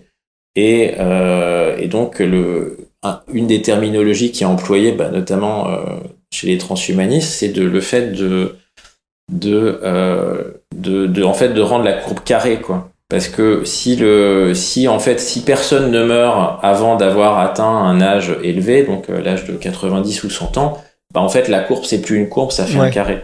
Et donc en fait c'est ça l'objet, c'est là voilà, c'est ce qu'ils appellent la rectangularisation de la courbe. Donc, donc après, moi, moi l'objectif c'était à travers euh, cet article que, que je résume euh, totalement dans le désordre, donc euh, c'est- assez difficile à, c'était vraiment de montrer ça, de dire bon, euh, en fait, la question principale que se posent les gens quand on leur parle d'espérance de vie, c'est qu'ils essayent de rapprocher l'espérance de vie de leur vie, en se disant bah voilà, alors alors j'habite en France, l'espérance de vie en France c'est 85 ans, euh, donc bah donc je vais vivre jusqu'à 85 ans. Et, et bah non, pas forcément quoi. Euh, Tu vois, bah, l'espérance de vie en Afghanistan, euh, c'est 50 ans. Donc, si je vais m'installer en Afghanistan, euh, je vais, je vais mourir à 50 Ouais, c'est un peu. Et si j'y vais à 55 ans, il se passe quoi, Ouais. tu vois? Et, et en fait, non, c'est c'est simplement c'est c'est un indicateur et derrière tu dois bah tu dois le prendre un peu comme ça, comme un un indicateur de développement d'un pays et de, surtout de, de développement sanitaire d'un pays. Et euh, et puis après le relier avec d'autres données pour avoir une vision complète de d'un pays quoi. Et euh, parce que finalement, si tu vois, si tu prends l'espérance de vie l'écart entre le Japon et la Suisse, donc le Japon c'est le plus haut, et l'écart entre le Japon et la Suisse c'est c'est c'est c'est même pas un an, et l'écart entre le Japon et la France c'est pareil quoi, c'est c'est- il est très très Ouais. faible quoi. Donc euh, et, voilà donc c'est l'espérance de vie n'explique pas tout, elle donne simplement un, un indicateur sur euh, sur euh, sur l'âge euh, l'âge théorique auquel tu peux vivre euh, quand tu nais euh, à une année donnée. Donc en fait, c'est vrai que quand tu le dis comme ça, euh, tu, tu dis ah ouais, c'est un peu c'est un peu compliqué quoi. Et ça sert à quoi quoi? Bah ça sert à ça, ça sert à donner une indication comme le PIB ou d'autres Ouais. trucs quoi. Donc il faut c'est intéressant de comprendre à quoi ça sert, mais c'est comme tous les autres indicateurs en fait pris isolément, ils veulent pas dire grand chose quoi. Bah oui, surtout quand tu le dis que c'est sous la condition que les choses ne changent pas, quoi. Ce qui est, euh, ce Ouais, qui est une des ça, choses les moins certaines. Si je, si je devais assigner des probabilités à quelqu'un, euh, tu vois, euh, sur différents futurs, la plus haute probabilité, c'est que le futur sera différent que le présent. Ça, c'est, ça me semble être. euh, Ouais. Il faudrait tellement de paramètres spécifiquement calibrés pour que le présent et le futur soient le même que ça, ça semble invraisemblable. Non, mais c'est pour ça d'ailleurs que, en fait, quand les, le- ce qu'on recommande sur l'utilisation de l'espérance de vie, c'est de pas faire l'espérance de vie à la naissance, qui veut Ouais. rien dire, parce que bon, bah, il peut se passer beaucoup de choses, mais c'est de faire, d'essayer de calculer des, sur des cohortes, quoi, et de se dire, voilà, alors l'espérance de vie à 65 ans, c'est, alors par exemple, en France aujourd'hui, euh, l'espérance de vie euh, normale, c'est, c'est, en- actuellement, je crois que c'est- donc c'est 86, et l'espérance de vie à 65 ans, c'est 23 ans. Donc ça veut dire que quand t'as 60, quand, si t'atteins 65 ans, tu as échappé à un certain nombre de, de raisons de mourir, et donc ton espérance de vie, elle est de, euh, elle est de 23 ans, donc ça veut dire que ça te fait une espérance de vie, en fait, une- un, un âge de mort probable plus élevé que l'espérance de vie à la Ouais, naissance. que tu. Et, et ça, bon, c'est encore pire, c'est encore, enfin, c'est encore plus, plus aigu euh, dans les pays qui ont encore un taux de mortalité euh, infantile élevé, notamment les pays d'Afrique Mhm. subsaharienne. Du coup, si tu dépasses l'âge, euh, la zone à risque, c'est-à-dire 45 ans, quoi, Mhm. grosso modo, ton espérance de vie, elle, euh, elle, est, elle, est, elle est bien supérieure. Quoi. Hmm. Donc là, aujourd'hui, si quelqu'un, euh, admettons un enfant euh, qui naît demain, euh, c'est quoi son espérance de vie? C'est euh, c'est 85 du coup? Ou c'est euh, 104 Ouais, t'as des outils qui sont euh, qui sont en ligne, en Google évidemment. Enfin, euh, Google, t'as un, t'as un site qui s'appelle Google Public Ouais. Data qui récupère euh, les données, notamment de la Banque mondiale, par rapport à l'espérance de vie, et donc qui te permet de faire des des, des comparaisons euh, d'un pays à l'autre. Alors le- les, données les plus récentes datent de 2015, et donc actuellement donc l'espérance de vie monde c'est 72,38 ans. Et si tu prends euh, en Europe, tu prends la France, 82,52. D'accord. Et, et par contre, ouais, tu, si, si tu dépasses, euh, si tu, voilà, si, si tu dépasses, je crois qu'à la naissance, il y a encore un risque. Donc, si tu dépasses les un an ou, deux ans, là, tu, tu, tu, tu montes beaucoup déjà, quoi. Tu montes beaucoup. Ok, bon, ça c'est bien, euh, ça, permet de, recadrer un petit peu les choses sur cette question d'espérance de vie et de tous ces calculs qu'on peut faire. Il y a aussi une courbe que j'aime bien, alors c'est un peu théorique, hein, euh, c'est le, je crois que ça s'appelle la vitesse d'échappement de la, euh, la vitesse d'échappement de la longévité, voilà. Comme tu disais, vu que l'espérance de vie augmente, c'est quoi, tous les, tous les ans de trois mois, un truc comme ça Ouais, c'est, ça, c'est que tu prends, tu prends deux jours par semaine, Ouais. je crois, un truc comme ça. Donc euh, l'idée en fait de, de cette euh, vitesse d'échappement de la longévité, c'est de se dire que euh, étant donné le progrès constant de la médecine euh, et de, du fait que l'espérance de vie augmente chaque année, on peut envisager qu'à un moment donné, on ait 4 mois euh, par année, 6 mois par année et un jour, peut-être qu'on aura 12 mois, tu vois. par année. Ouais, ouais, ouais, c'est ce que, bah, c'est ce que t'expliques dans la vidéo Ouais. sur, euh, ouais, Tout à fait, ouais. c'est que tu gagnes, euh, tu, tu gagnes, tu gagnes un peu plus à chaque fois, et donc à un moment, euh, à un moment, tu, tu vas doubler, tu vas doubler toutes les semaines. ça? Ouais, en gros, tu t'atteins un moment donné où, où, tu, où, où chaque année que tu vis te permet de gagner une année de vie, quoi. Donc, en fait, Ouais. par rapport aux, aux médecines qui vont arriver dans le futur, ou même celles qui existent déjà, bon, après, si on imagine qu'il y a des traitements efficaces de régénération cellulaire, ou on voit plus tellement de raisons de, de mourir du vieillissement. Euh, c'est un peu comme euh, réparer sa voiture euh, en permanence, quoi. Mais après, ça reste quelque chose qui est encore aujourd'hui, euh, c'est pas, vraiment mentionné beaucoup dans la littérature scientifique, quoi. C'est quelque chose qui est peut-être qui circule un petit peu Non, mais dans, dans, dans le courant transhumaniste. Disons que c'est une idée séduisante parce que tu dis, et puis ça reste plausible hein, d'une certaine façon. Bah après le pro... moi je j'arrive pas à comprendre pourquoi le transhumanisme est, euh, est si peu euh, populaire, je sais pas si populaire ou si on en parle si peu. Est-ce que c'est parce que finalement les, les promoteurs du transhumanisme euh, donnent euh, en donnent une tu vois est-ce que c'est on le juge ad hominem en fait? C'est c'est le sentiment que j'ai par rapport au transhumanisme euh, californien qu'en France il est il est jugé ad hominem parce que les promoteurs du transhumanisme en Californie sont considérés comme euh, des salles euh, ultra-libéraux euh, qui pensent qu'à eux, euh, etc. Ah. Enfin, et que globalement, on les juge un peu sur, sur leur attitude plus que sur leurs Mm. aptitudes. En France, bon, bah, t'as Laurent Alexandre qui, qui lui se défend d'être un transhumanisme, transhumanisme, mais qui est quand même assez clivant. Et, et, et, l'association, enfin, le, les, les acteurs un peu plus euh, euh, engagés mais souterrains sur euh, l'association française de transhumanisme, etc. Tu, ils sont pas très Mhm. visibles, quoi. Alors, pourquoi ils sont pas très visibles, je sais pas. Mais, mais le fait est que euh, ça reste des sujets un peu euh, comme la science-fiction, euh, comme la littérature SF dans les années 70, quoi. C'est des sujets qui, t'as l'impression que ça intéresse pas. ouais, voilà. bah, C'est- un truc, ça, voilà, ça fait un peu, c'est, ça, ça fait un peu geek, quoi. Enfin, ça fait un peu nerd plutôt, quoi. C'est euh, et donc euh, pourquoi, bah, je sais pas. Mais mais pourquoi, bah, c'est parce que tant que tant qu'il y aura pas quelque chose d'un peu plus euh, d'un peu plus mainstream, euh, ça restera, ça restera vachement Ouais, théorique. en fait, il y a beaucoup de paradoxes par rapport à ça, parce que finalement, la plupart des gens se rendent pas compte qu'on vit déjà euh, dans une ère extrêmement transhumaniste, Ouais. euh, et ils s'opposeraient pas. Euh, toi, si, si euh, si ils ont un enfant qui commence à, à perdre l'audition, aujourd'hui, il existe euh, les implants cochléaires qui permettent de de, de, Mm. bah, voilà, de tout simplement euh, rétablir l'audition pour, euh, pour une personne. On a de plus en plus de, de moyens aussi pour faire la même chose avec la vue. Même le téléphone, d'une certaine façon, le smartphone, euh, on a accès à Internet euh, en permanence, on a accès à la, une, une base d'informations incroyable, on étend notre mémoire grâce à ça. Enfin, il y a, il y a une sorte de, de vie quotidienne transhumaine, mais les grandes idées transhumanistes ont tendance à être, alors spécialement en France, un petit peu rejetées parce que il y a toujours cet argument que c'est pas naturel, qu'il y a l'envie de jouer à Dieu, Ouais. enfin ce genre de choses qui, qui peut revenir. Moi, j'aime plus euh, le côté transhumaniste de qui nous vient d'Angleterre, euh, notamment de, du Future of Life Institute, euh, non, Future of Humanity Institute, Donc c'est des personnes comme Nick Bostrom ou Anders Sandberg ou comment il s'appelle Pierce, je crois, David Pierce, voilà, qui qui finalement, je trouve qu'ils qui qui sont les, les, les enfants du, du siècle des Lumières, quoi. C'est plutôt étendre les idées de la rationalité, utiliser le, voilà, la raison, la science, la technologie, le progrès, les idées, les idées de progrès pour euh, pour appliquer ça à la société euh, et, euh, et à ce que ça veut dire d'être humain. Je pense au, au, au- au bout du compte, le transhumanisme, c'est l'idée de se dire que l'évolution humaine n'est pas arrivée à son terme et qu'il y a encore un long chemin à, à parcourir et que si on a la possibilité de... Tu sais, il y a des injustices qui existent, des injustices naturelles qu'on peut tenter de, de euh, résoudre par la société, par, euh, comme tu disais, adapter la société au plus, au plus grand nombre, par des mesures comme les, des villes plus euh, accessibles aux personnes handicapées, par exemple.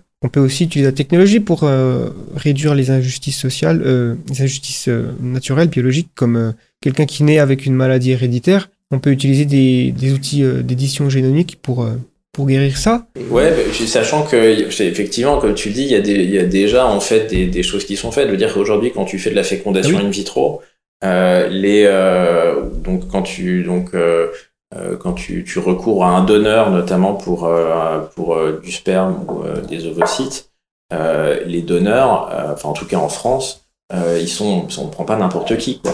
La sélection à l'entrée pour être donneur euh, sur du sperme ou des ovocytes en France, elle est énorme. Ça veut dire que si tu as un enfant via une fécondation, via une insémination artificielle, etc., euh, on, on fait en sorte qu'il soit, euh, bah, que voilà, tu es un enfant sain, quoi.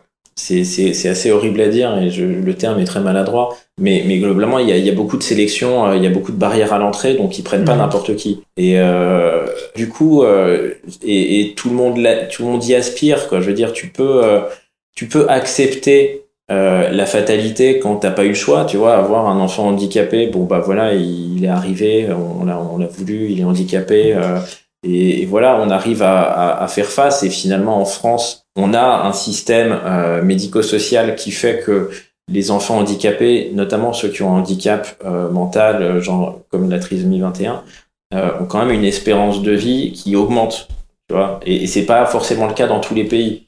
En Angleterre, la, la, politique vis-à-vis du handicap est très différente.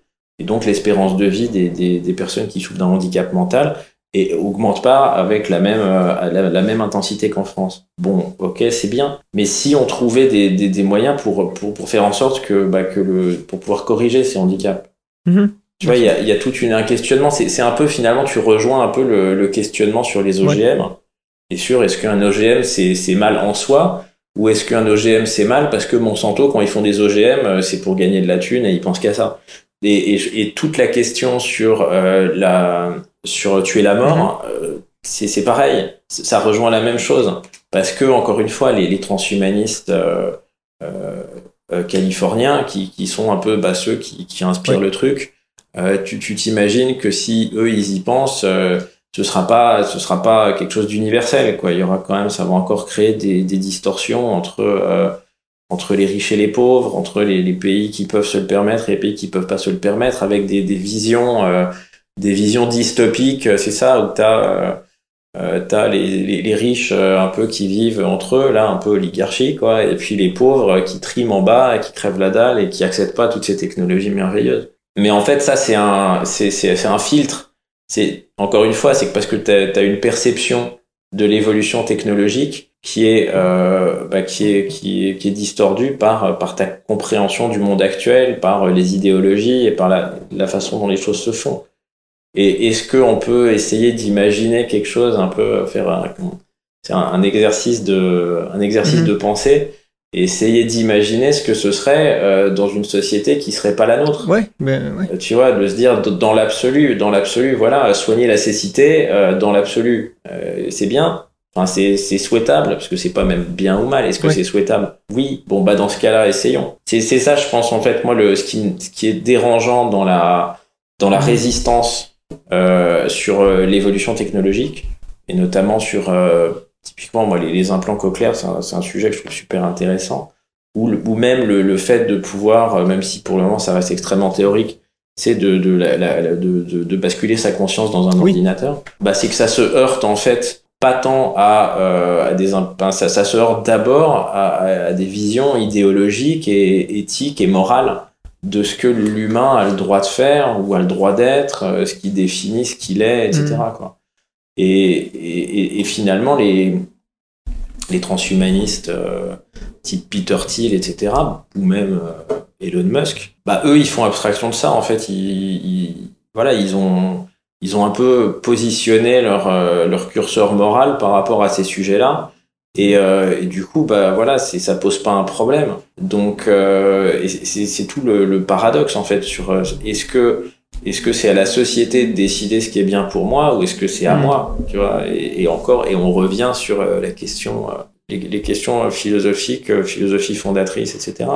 T'as le même débat sur le droit de, de, de, de Ah oui. choisir sa mort. Pourquoi c'est possible en Belgique et en Suisse et pas en France Tu vois, il n'y a pas de. Bah, c'est c'est parce qu'il y a un comité national d'éthique en France qui a décrété que c'était pas possible. Euh, le clonage, pourquoi les Chinois ils font du clonage? Et Même si les autres ils disent ah bah c'est pas bien, euh, ils vont pas voilà ou le l'augmentation euh, l'augmentation cérébrale, bah, quand ce sera possible ils en feront. Euh, donc euh, euh, donc voilà donc euh, aujourd'hui si tu veux faire une une PMA euh, tu vois tu tu peux pas la faire en France parce que tu rentres pas dans les dans dans les critères bah tu peux aller le faire dans d'autres pays en payant quoi donc en fait tout ça ça existe déjà et, et encore une fois comme on, on touche à des, des choses qui, qui sont liées aux aspirations individuelles à partir du moment où il y a un pays où ce sera possible bah, les gens qui pourront les, les gens Ouais, le oui. feront Mm.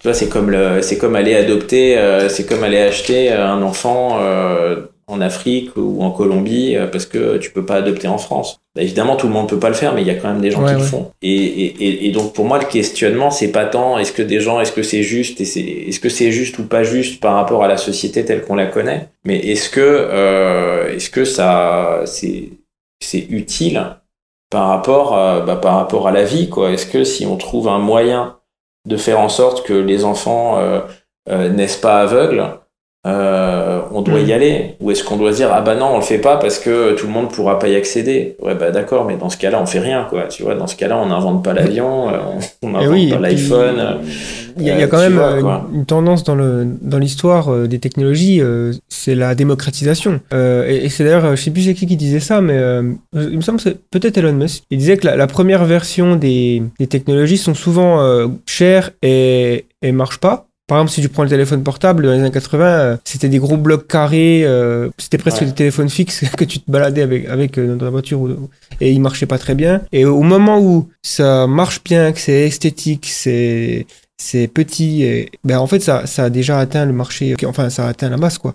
Euh, au niveau médical, il y a, il y, a il y a forcément des, des certains types de traitements qui sont chers et qui bénéficient forcément les personnes qui peuvent se procurer. Je sais que bon aux États-Unis ils ont un système encore très particulier, donc j'entends beaucoup d'inégalités venir de là plus plus qu'autre chose, mais je sais qu'il y avait une série d'ailleurs sur Netflix qui parlait du génie génétique. Euh, je, je- je- te l'encourage à regarder, elle est très très bien. Et il expliquait qu'il y avait un petit garçon qui était né justement avec un problème de vue et qu'il y avait un moyen, une nouvelle technologie qui avait été approuvée par la FDA, qui est en gros qui, qui se base sur CRISPR-Cas9, donc euh, utiliser euh, les outils d'édition euh, du gène Ouais. pour établir la vue. Sauf que ça coûte plus d'un million. Donc cette famille, elle Ouais. se retrouvait toi, désespérée, en train de trouver comment réunir l'argent. Toi, tu, tu peux en faire un film, quoi. La question, c'est de savoir dans combien de temps ça, ça sera accessible au plus grand nombre. Euh, et je pense que je pense que ça le sera. Je, je- je veux dire, j'imagine mal. euh, Ou alors les gens vont aller dans la rue pour manifester, quoi. Tu vois ce que je veux dire? Il y a, il y a- il y a un moment donné, il y a- on réclamera nous-mêmes euh, si il existe des traitements contre le, le vieillissement qui, qui sont efficaces. Ce sera difficile. Ouais, bah c'est ce que c'est ce que dit. euh, il me semble que c'est ce que dit euh, Laurent Alexandre dans la guerre des intelligences, c'est qu'à partir du moment où ce sera possible, les gens vont le réclamer. Ouais. Et à partir du moment où ça devient euh, un produit de masse, ça se développe. C'est en fait, moi j'ai un un ami qui travaille sur des projets de, de robotique euh, domestique, donc le Pepper Ouais. et compagnie. Et euh, donc actuellement lui il travaille avec euh, il travaille plus au début, il faisait du paper et maintenant il est passé sur un autre robot, c'est un robot américain qui s'appelle Temi, qui a été inventé par c'est une c'est une boîte américaine qui a été montée par des Israéliens. Et, euh, et c'est pas un robot humanoïde en fait, c'est c'est ça ressemble un peu à un iPad euh, sur des Ah oui, quoi. ouais. Il m'expliquait que alors, au début il travaillait avec euh, Pepper, donc avec euh, SoftBank Robotics, donc la société qui distribue Pepper, et il disait le problème c'est que euh, c'est contrairement à l'iPhone, c'est où tu peux développer des applications et puis derrière tu, tu l'envoies à Apple et puis ils donnent le feu vert et puis ils le mettent sur l'App Store. Euh, Paper, tu peux pas en fait, c'est tu dois bosser avec SoftBank pour développer des applications. Et comme c'est des mecs qui viennent du hardware, toute la partie application, ils sont pas, ils sont pas câblés pour. Et ça, c'est quelque chose que, que les, les gens ont un peu du mal à comprendre, quoi. C'est qu'un robot, euh, finalement, t'as as deux parties. T'as as le robot euh, et en Mhm. fait ses capteurs, et puis t'as ses programmes. Et que si son programme il est pourri, bah ça va te donner comme les, les applications merdiques que tu peux avoir euh, sur un smartphone. Je veux dire, le smartphone il est génial, mais si tu chopes une application qui a été codée par, euh, qui a été mal codée, qui, qui, qui est pourrie, euh, qui fait chauffer ton téléphone, Oui, bah, elle est pas bien bien, quoi. Et c'est pareil avec les robots. Et lui, il me disait, le moment où euh, un peu la, la- la- un peu le, le moment où ça va décoller, bah, c'est le moment où on trouvera des applications grand public. Parce qu'il y a qu'à ce moment-là, quand, quand les gens vont vouloir, quand tout le monde en voudra un, un robot chez soi, bah, le marché en fait, il va se déclencher comme ça, comme ça s'est passé pour les smartphones en fait. Le marché s'est déclenché parce que les Mhm. gens en voulaient. Et au départ, les early adopters, ils en voulaient, alors qu'avec l'iPhone, tu pouvais rien faire. Et petit à petit, il y a eu un, une, sûr. accélération. Et lui, il me dit, enfin, sa perception du, du marché, c'est que les, les robots domestiques, euh, c'est des super relais de croissance pour des boîtes comme Amazon qui font de la livraison à domicile. Quoi. Et il dit, et donc du coup, c'est c'est ça en fait, c'est comme ça qu'ils vont rentrer dans les, dans les maisons. Et, et, et lui, il est très, euh, très critique vis-à-vis des, des, des sceptiques en fait sur la robotique qui disent, oui, mais les robots, ils vont me voler mon travail, etc. Parce que il pense qu'à partir du moment où tu as démontré que euh, le robot domestique il facilite ta vie, euh, bah tu le prends. C'est un peu comme le smartphone, quoi. Tu, tu vas pas dire bah non j'en veux pas.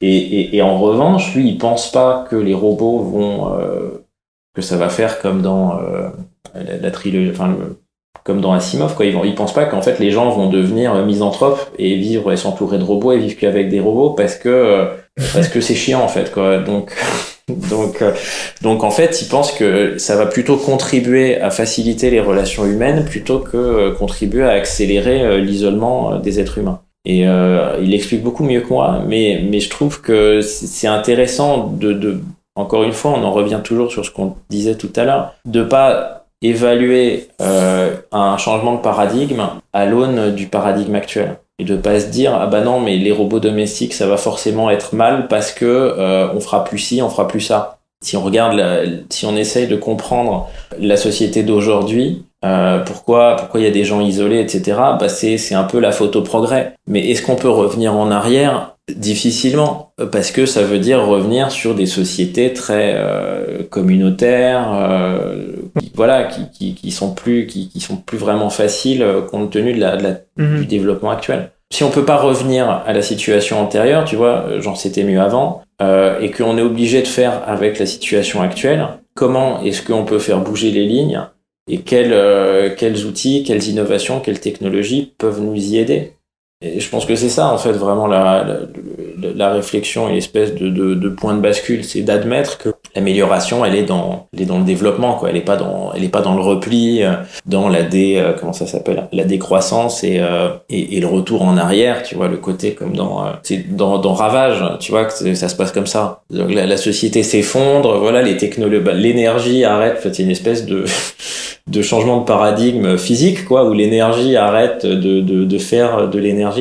Et donc, du coup, il y a un retour un peu Mhm. à l'âge, euh, pas à l'âge de pierre, mais bon, à l'âge, euh, à Ouais. l'âge antique. Et malgré ça, euh, tout à la fin du bouquin, il y a quand même un mec qui dit ouais viens voir, j'ai inventé une machine, tu vas voir c'est cool.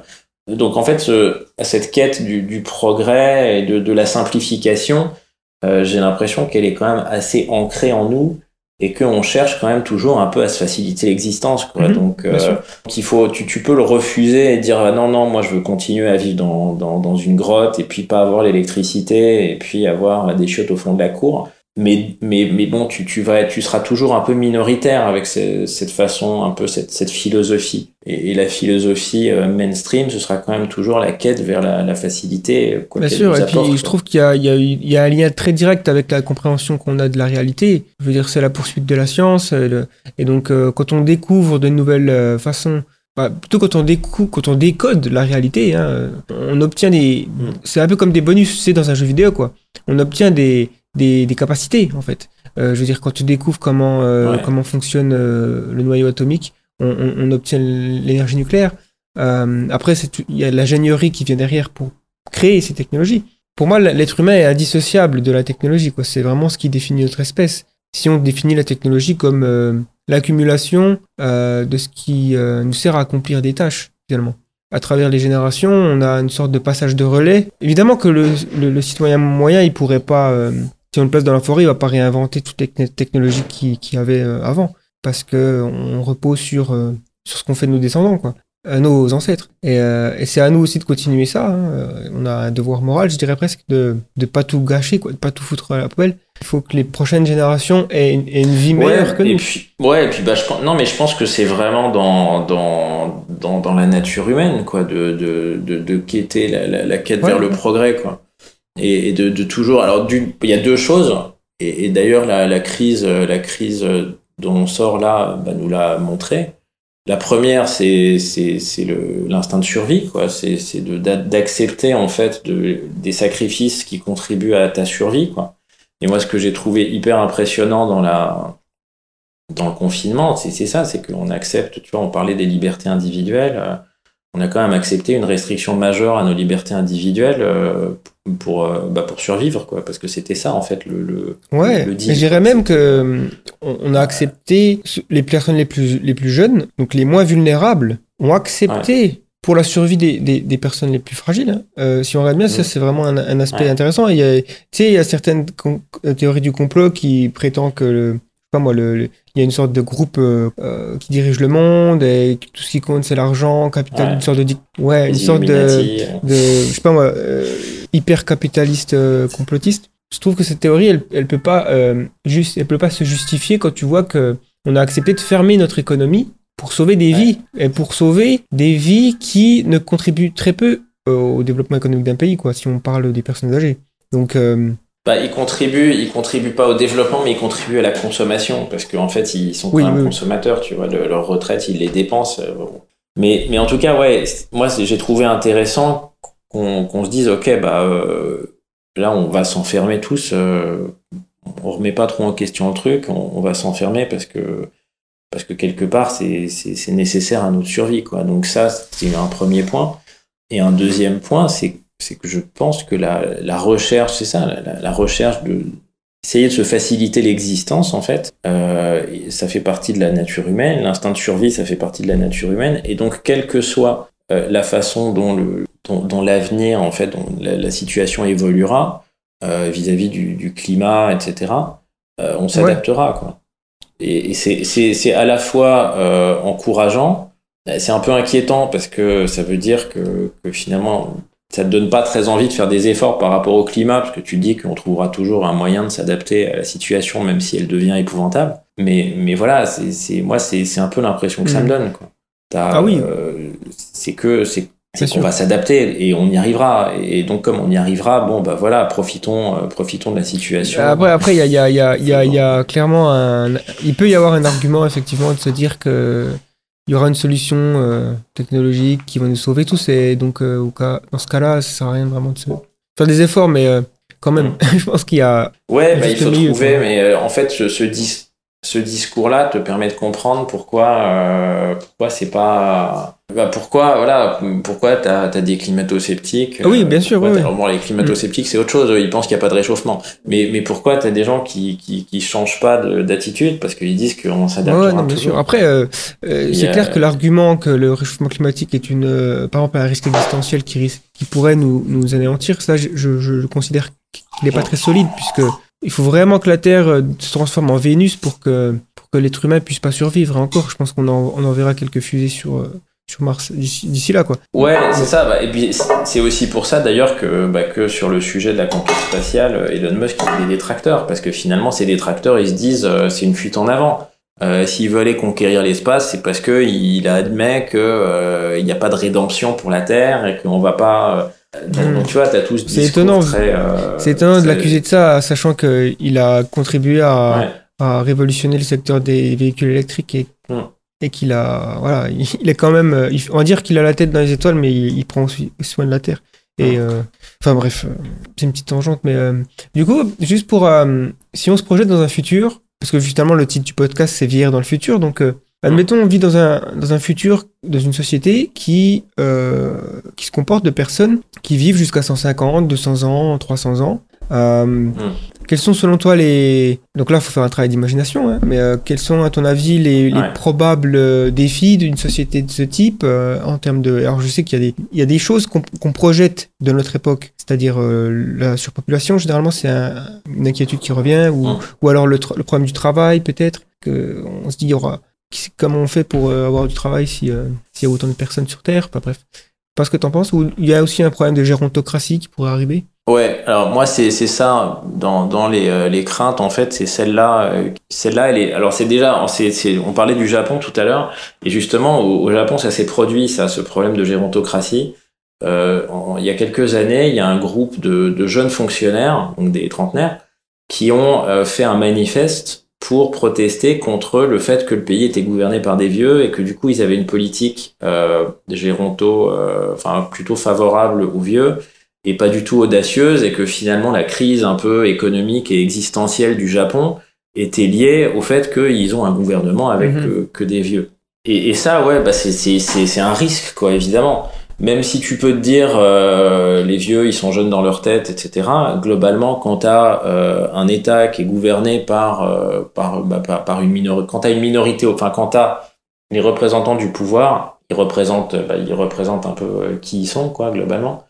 Et, euh, et si t'as que des euh, que des octogénaires euh, qui sont au pouvoir, forcément ils vont avoir tendance un peu à avoir une vision d'octogénaire sur le monde. Tu peux avoir la même chose dans l'autre sens, mais c'est vrai qu'il y, a- il y a un risque par rapport à ça. Après le encore une fois, moi je le on a une société qui est fondée sur la valeur travail depuis euh, depuis des décennies, enfin surtout euh, depuis la révolution industrielle. Euh, et, et on a du mal à s'imaginer que de changer de paradigme.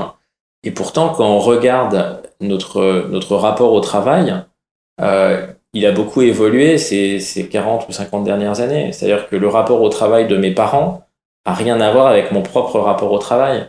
Euh, tu vois, dans, les années, euh, moi, quand j'ai commencé à bosser, moi, dans les années, au début des années 2000, donc j'ai commencé à bosser en 2001, et j'ai un, j'ai un très bon ami qui était dans un cabinet d'avocats. Et euh, donc, il travaillait, à l'époque, dans le cabinet d'avocats, on travaillait vraiment beaucoup, beaucoup, même le week-end, etc. Donc, lui, il un cabinet, il y a une cinquantaine de personnes. Il me dit, moi, quand, j'ai commencé à bosser, donc lui, il était stagiaire, euh, il, venait le week-end. C'est-à-dire que c'était, euh, si, si tu venais pas le week-end, si tu venais pas bosser le dimanche, en gros, euh, on te regardait de travers le lundi à la machine à café. Et il dit, et maintenant, c'est plus du tout ça. Maintenant, quand je viens le week-end, euh, bah, je suis Ouais, seul, quoi. Il y a plus sûr. personne. Et c'est parce que voilà, les, les, les, les mentalités ont changé, la, la, la, la- le rapport au travail a changé, l'organisation a changé. euh. Alors je dis pas qu'elle a changé partout, hein, mais globalement il y a quand même des Mhm. évolutions par rapport à ça. Et, et elles sont pas aussi perceptibles que les, les évolutions qui, qui peuvent que tu peux mesurer sur euh, bah, sur une période de, sur sur trois générations, sur 100 ans. Si tu prends les évolutions du, rapport au travail entre euh, euh, la révolution industrielle, donc je sais pas. euh, tu vois, les bouquins d'Émile Zola et aujourd'hui, forcément, les écarts, Ouais. ils sont phénoménaux. Mais, mais, mais si tu prends la- le, le rapport au travail euh, qui peut être, qui est décrit dans, à la fin des années 90, début 2000, et le rapport au travail aujourd'hui, il y a aussi des changements. En revanche, ce qui n'a pas changé, c'est euh, la perception du travail dans la société. Et le fait que si t'as pas de travail, t'es inutile. Et c'est peut-être ça, finalement, en fait, le, le, le changement de paradigme principal, donc qui est appelé par, euh, bah, par les promoteurs du, du sûr. revenu universel, qui disent que euh, qu'aujourd'hui, finalement, euh, on se- est-ce qu'on pourrait essayer de se définir par autre chose que par son travail? Donc, euh, donc ouais, la, pour, pour moi, le- l'idée c'est ça, c'est comment est-ce que le, comment est-ce que la perception des, des, de- du travail Ouais. notamment va changer? Comment est-ce que la perception de l'argent va changer? Comment est-ce que euh, et c'est hyper difficile d'imaginer euh, une société sans travail. Euh, Bon, moi, c'est difficile, quoi, mais parce que tu, tu relis en fait des. Tu relis le travail à l'argent, tu relis l'argent à euh, la situation, tu relis la situation au confort, et donc en fait, tu as, du mal à t'extraire de ça et te dire euh, euh, je peux pas avoir une situation si j'ai plus de travail parce que c'est le travail qui me définit. Et en fait, c'est faux parce que si tu te bases sur. Des, des, des civilisations euh, plus anciennes, antiques notamment. Euh, quand on prend à Athènes, euh, donc dans l'Antiquité, Athènes ou Rome, c'était pas le travail qui, dé- qui définissait ce qu'étaient les gens. Tu vois, ils étaient Athènes, bon bah voilà, c'était c'était une toute petite cité, c'était un empire. euh, ils étaient alimentés par les, les bah, par bah, par en fait ce qui les, les biens qui venaient de l'empire et puis ils bossaient pas quoi. Leur, Ouais. leur- un peu leur vie c'était plutôt de faire de la politique ou Mhm. de faire de la philosophie. Et, et, et donc en fait c'est ce rapport au travail il avait pas du tout la même signification Mhm. que qu'aujourd'hui. Donc moi pour moi le, les, les vrais enjeux euh, d'une civilisation euh, où on vit plus longtemps, où on vit beaucoup plus longtemps, bah, c'est d'arriver à définir euh, les, euh, les piliers de, de- les piliers sur lesquels tu, tu organises ton existence.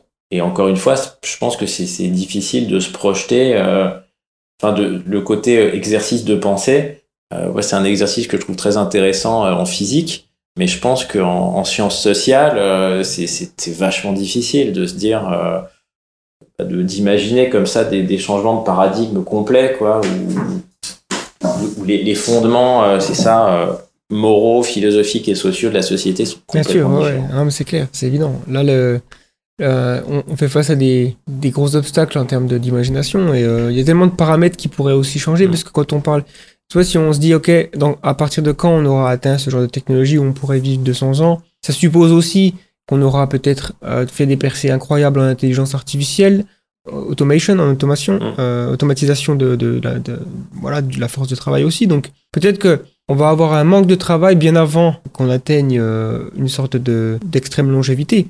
Et donc euh, bon, mais pour la pour la gérontocratie, euh, d'une certaine façon, alors au-delà de la politique, il y a aussi des, des des craintes que que certains postes pourraient être occupés par des personnes euh, jusqu'à très pendant très longtemps, puisque par exemple si tu veux euh, dans une entreprise, tu as envie de passer au niveau supérieur de, ta- de, de l'administration, la hiérarchie, et que Ouais. les personnes ne partent jamais en retraite, tu peux te retrouver, euh, toi, à jamais vraiment euh, avoir des promotions, quoi. Et euh, pareil dans, dans le milieu sportif, ou hein, si la, la même l'équipe de France reste la même pendant euh, 150 ans, parce que les joueurs euh, sont toujours jeunes. Gens Mais euh, bon, après, ouais. je pense qu'il y a des solutions assez simples, genre euh, comme en politique, on a des, des systèmes de roulement, on a la possibilité de ne pas avoir le même président pendant, euh, pendant 50 ans, en tout cas en France. Donc, euh, on pourrait faire la même chose dans, dans de nombreux domaines. Euh, ce serait pas non plus euh, inimaginable, quoi. Je vais juste prendre quelques questions des internautes. Euh, une Ouais. question de Coromon 7894 sur euh, le Discord. Donc, euh, il nous demande que peut-on faire au niveau individuel ou collectif pour accélérer la recherche contre le vieillissement? Si on n'est pas un chercheur dans le domaine, c'est-à-dire si on a envie de faire Ouais. avancer les choses, quoi. Bah si, ouais, c'est difficile parce que comme on l'a dit tout à l'heure, les, les causes, les causes du vieillissement, donc c'est des causes, c'est des causes médicales. Euh, après, je pense que il y a une, euh, une façon de faire bouger les lignes, c'est de, bah, de communiquer sur les sujets et d'essayer de, de rendre les sujets plus, plus, plus mainstream, Aujourd'hui, c'est pas le cas. Je, enfin, moi, je, regarde surtout sur, euh, si on regarde sur la, la- sur le, sur les, les médias français, euh, les questions de, de transhumanisme, euh, elles sont très souvent euh, traitées de, de façon très caricaturale. Encore une fois, le seul, euh, le seul porte-parole un peu officiel, il assume même pas qu'il, donc c'est Laurent Alexandre, il, il assume pas quoi, il veut pas, euh, il, se reconnaît pas dans le transhumanisme parce que bah il dénonce un peu la, vision euh, Peter Thiel et compagnie.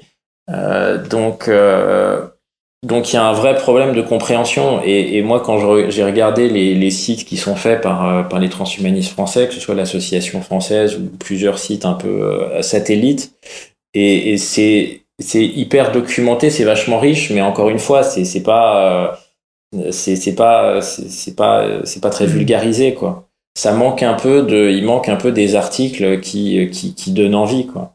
Alors est-ce que c'est des articles, est-ce que c'est est-ce que c'est des vidéos, est-ce que c'est c'est des bouquins?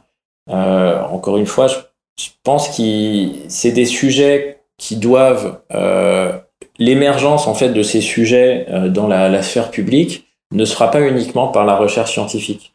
C'est un ensemble en fait de d'évolutions, des aspirations qui, qui qui contribueront. Et donc toute création de contenu qui qui euh, qui qui qui œuvre dans le sens en fait d'une approche positive de de bah, de la de la longévité, dans le sens euh, vivre de plus en le plus longtemps possible, euh, etc., euh, tuer la mort, euh, puis voilà, euh, contribuent. Les, les vidéos que fait The Flares, euh, ils contribuent. Toutes les réflexions, euh, ils contribuent parce que euh, moi, il y a, y a une théorie en fait que, que j'aime beaucoup dans la sur la, la théorie un peu de, de c'est ce qui s'appelle le, le le tipping point, euh, le point de bascule. Alors il y a un bouquin hein, donc qui s'appelle le tipping point justement, qui explique que pour euh, bah, pour en fait euh, euh, créer créer un mouvement euh, et pour faire basculer en fait une population, euh, une civilisation, euh, pour en- entraîner un changement de paradigme,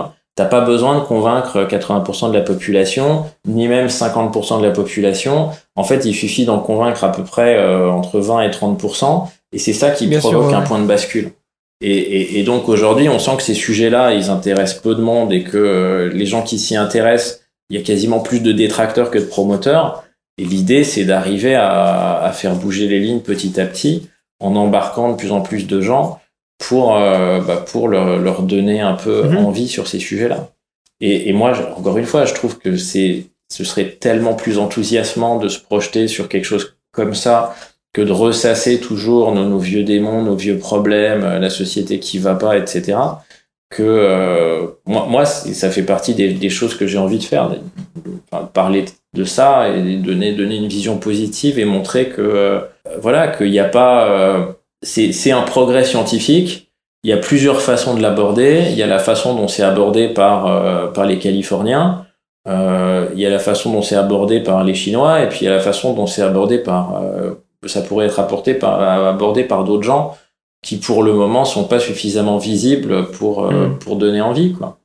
Et, et, et voilà et, et tu peux euh, vouloir le transhumanisme, vouloir cette société de la longévité euh, euh, euh, genre accélérée par la science euh, sans forcément te reconnaître dans euh, les positions actuelles, notamment celle de l'association française de, de transhumanisme. Et bah, il faut pas te sentir bloqué par ça, quoi. Crée, crée ta communication. Je pense que l'un des vraiment des grands atouts actuellement, c'est que si tu veux communiquer, tu étais moins contraint que tu Ah pouvais oui. l'être auparavant.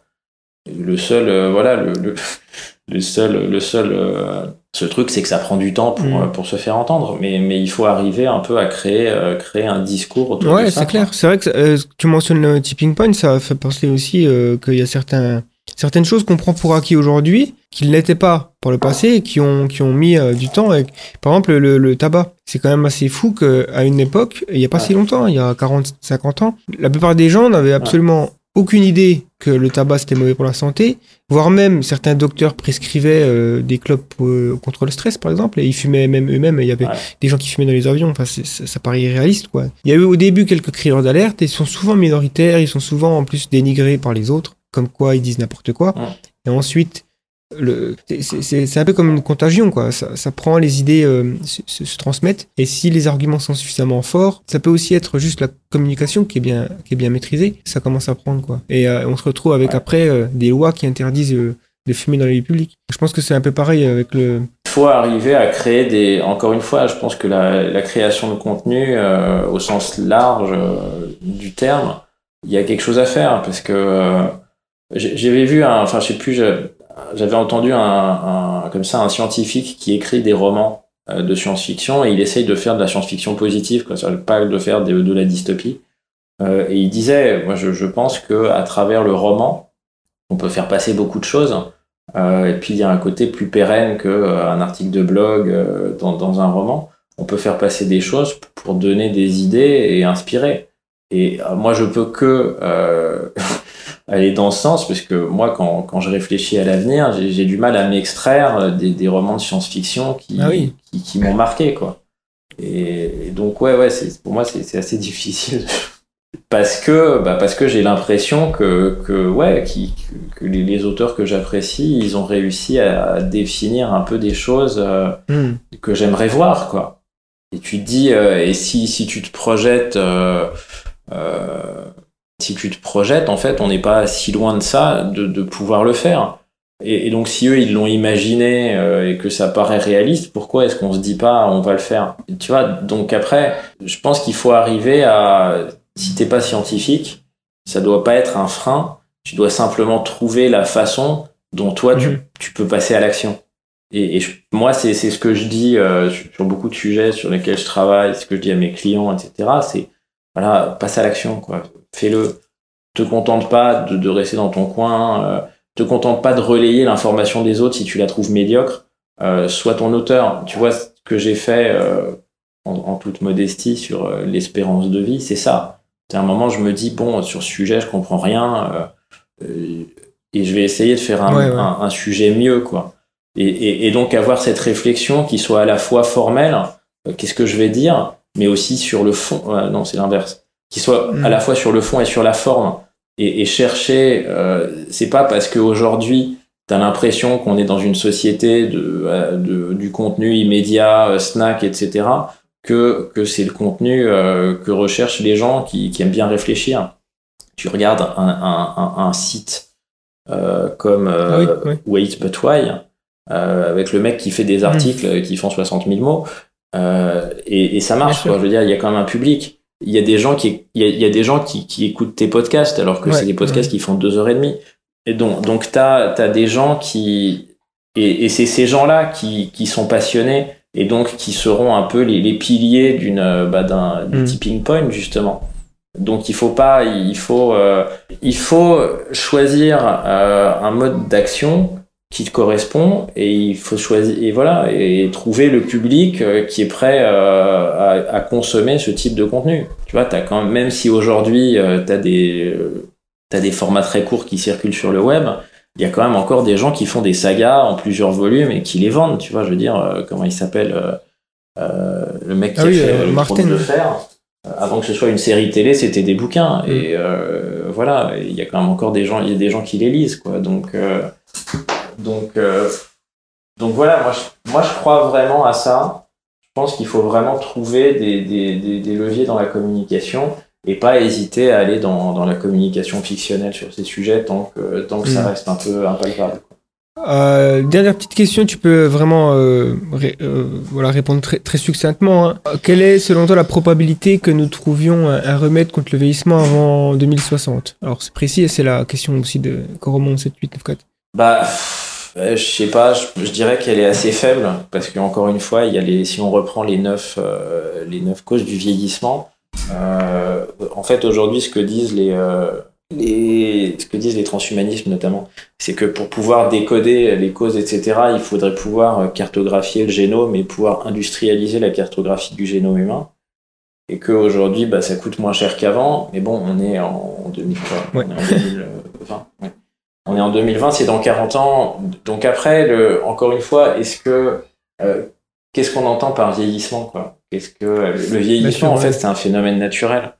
Donc donc c'est pas c'est pas le vieillissement qu'on va, Je dirais- qu'on va, euh, Ouais, c'est guérir. plus. Il y a euh, pas vraiment voilà le côté un peu Ouais, on, on va peut-être- vaincre la mort. Pas vraiment la, vaincre la mort, mais au moins euh, peut-être doubler l'expérience euh, de vie, on va dire. Peut-être vivre 100 150 ans. Ouais. Est-ce que tu penses que la personne qui vivra 150 ans est déjà née? C'est une question que. Ouais, c'est je, vois la question. Ouais. Bah qui sait? Tu sais, euh, Jeanne Calment, euh, elle a vécu C'est pas- euh, ouais, 122 ans, hein, donc. euh, alors, en fait, ce qui est terrible, c'est qu'elle est morte. Il y a, elle est morte en 95 et en fait aujourd'hui personne euh, l'a battue. Et dans les, les super centenaires, personne et même la- le, super centenaire qui est le, le plus proche de Jeanne Calment, il a 5 ans de moins qu'elle, tu vois. Donc donc ça veut dire que c'était un côté un peu épiphénomène, quoi. Elle, elle a vécu 122 ans et euh, et, et puis pour le moment, voilà, personne n'est arrivé là. Mais si elle, elle y est arrivée, euh, ouais, ça se trouve, celui qui, a, celui qui a 100. Donc, c'est quoi, euh, il a 117 ans, le, le plus vieux, non Au monde Ouais. Peut-être Ouais, que ce ça, sera ouais. lui qui atteindra 117. 150, hein, qui sait. Il est bien parti, en tout cas. Ouais, C'est le plus proche. Je pense qu'il y a donc après euh, après euh, en fait c'est difficile de, de, de, de se projeter mais je pense qu'il y a de l'espoir quoi et, et je pense pas que ce soit euh, enfin pour moi vraiment le, le, le, le mot par rapport à ça il faut pas que ce soit une question euh, trop morale quoi parce que la morale euh, c'est très euh, c'est très Mhm. élastique en fait quoi euh, La morale, il n'y a pas une morale, une bonne morale, une mauvaise morale.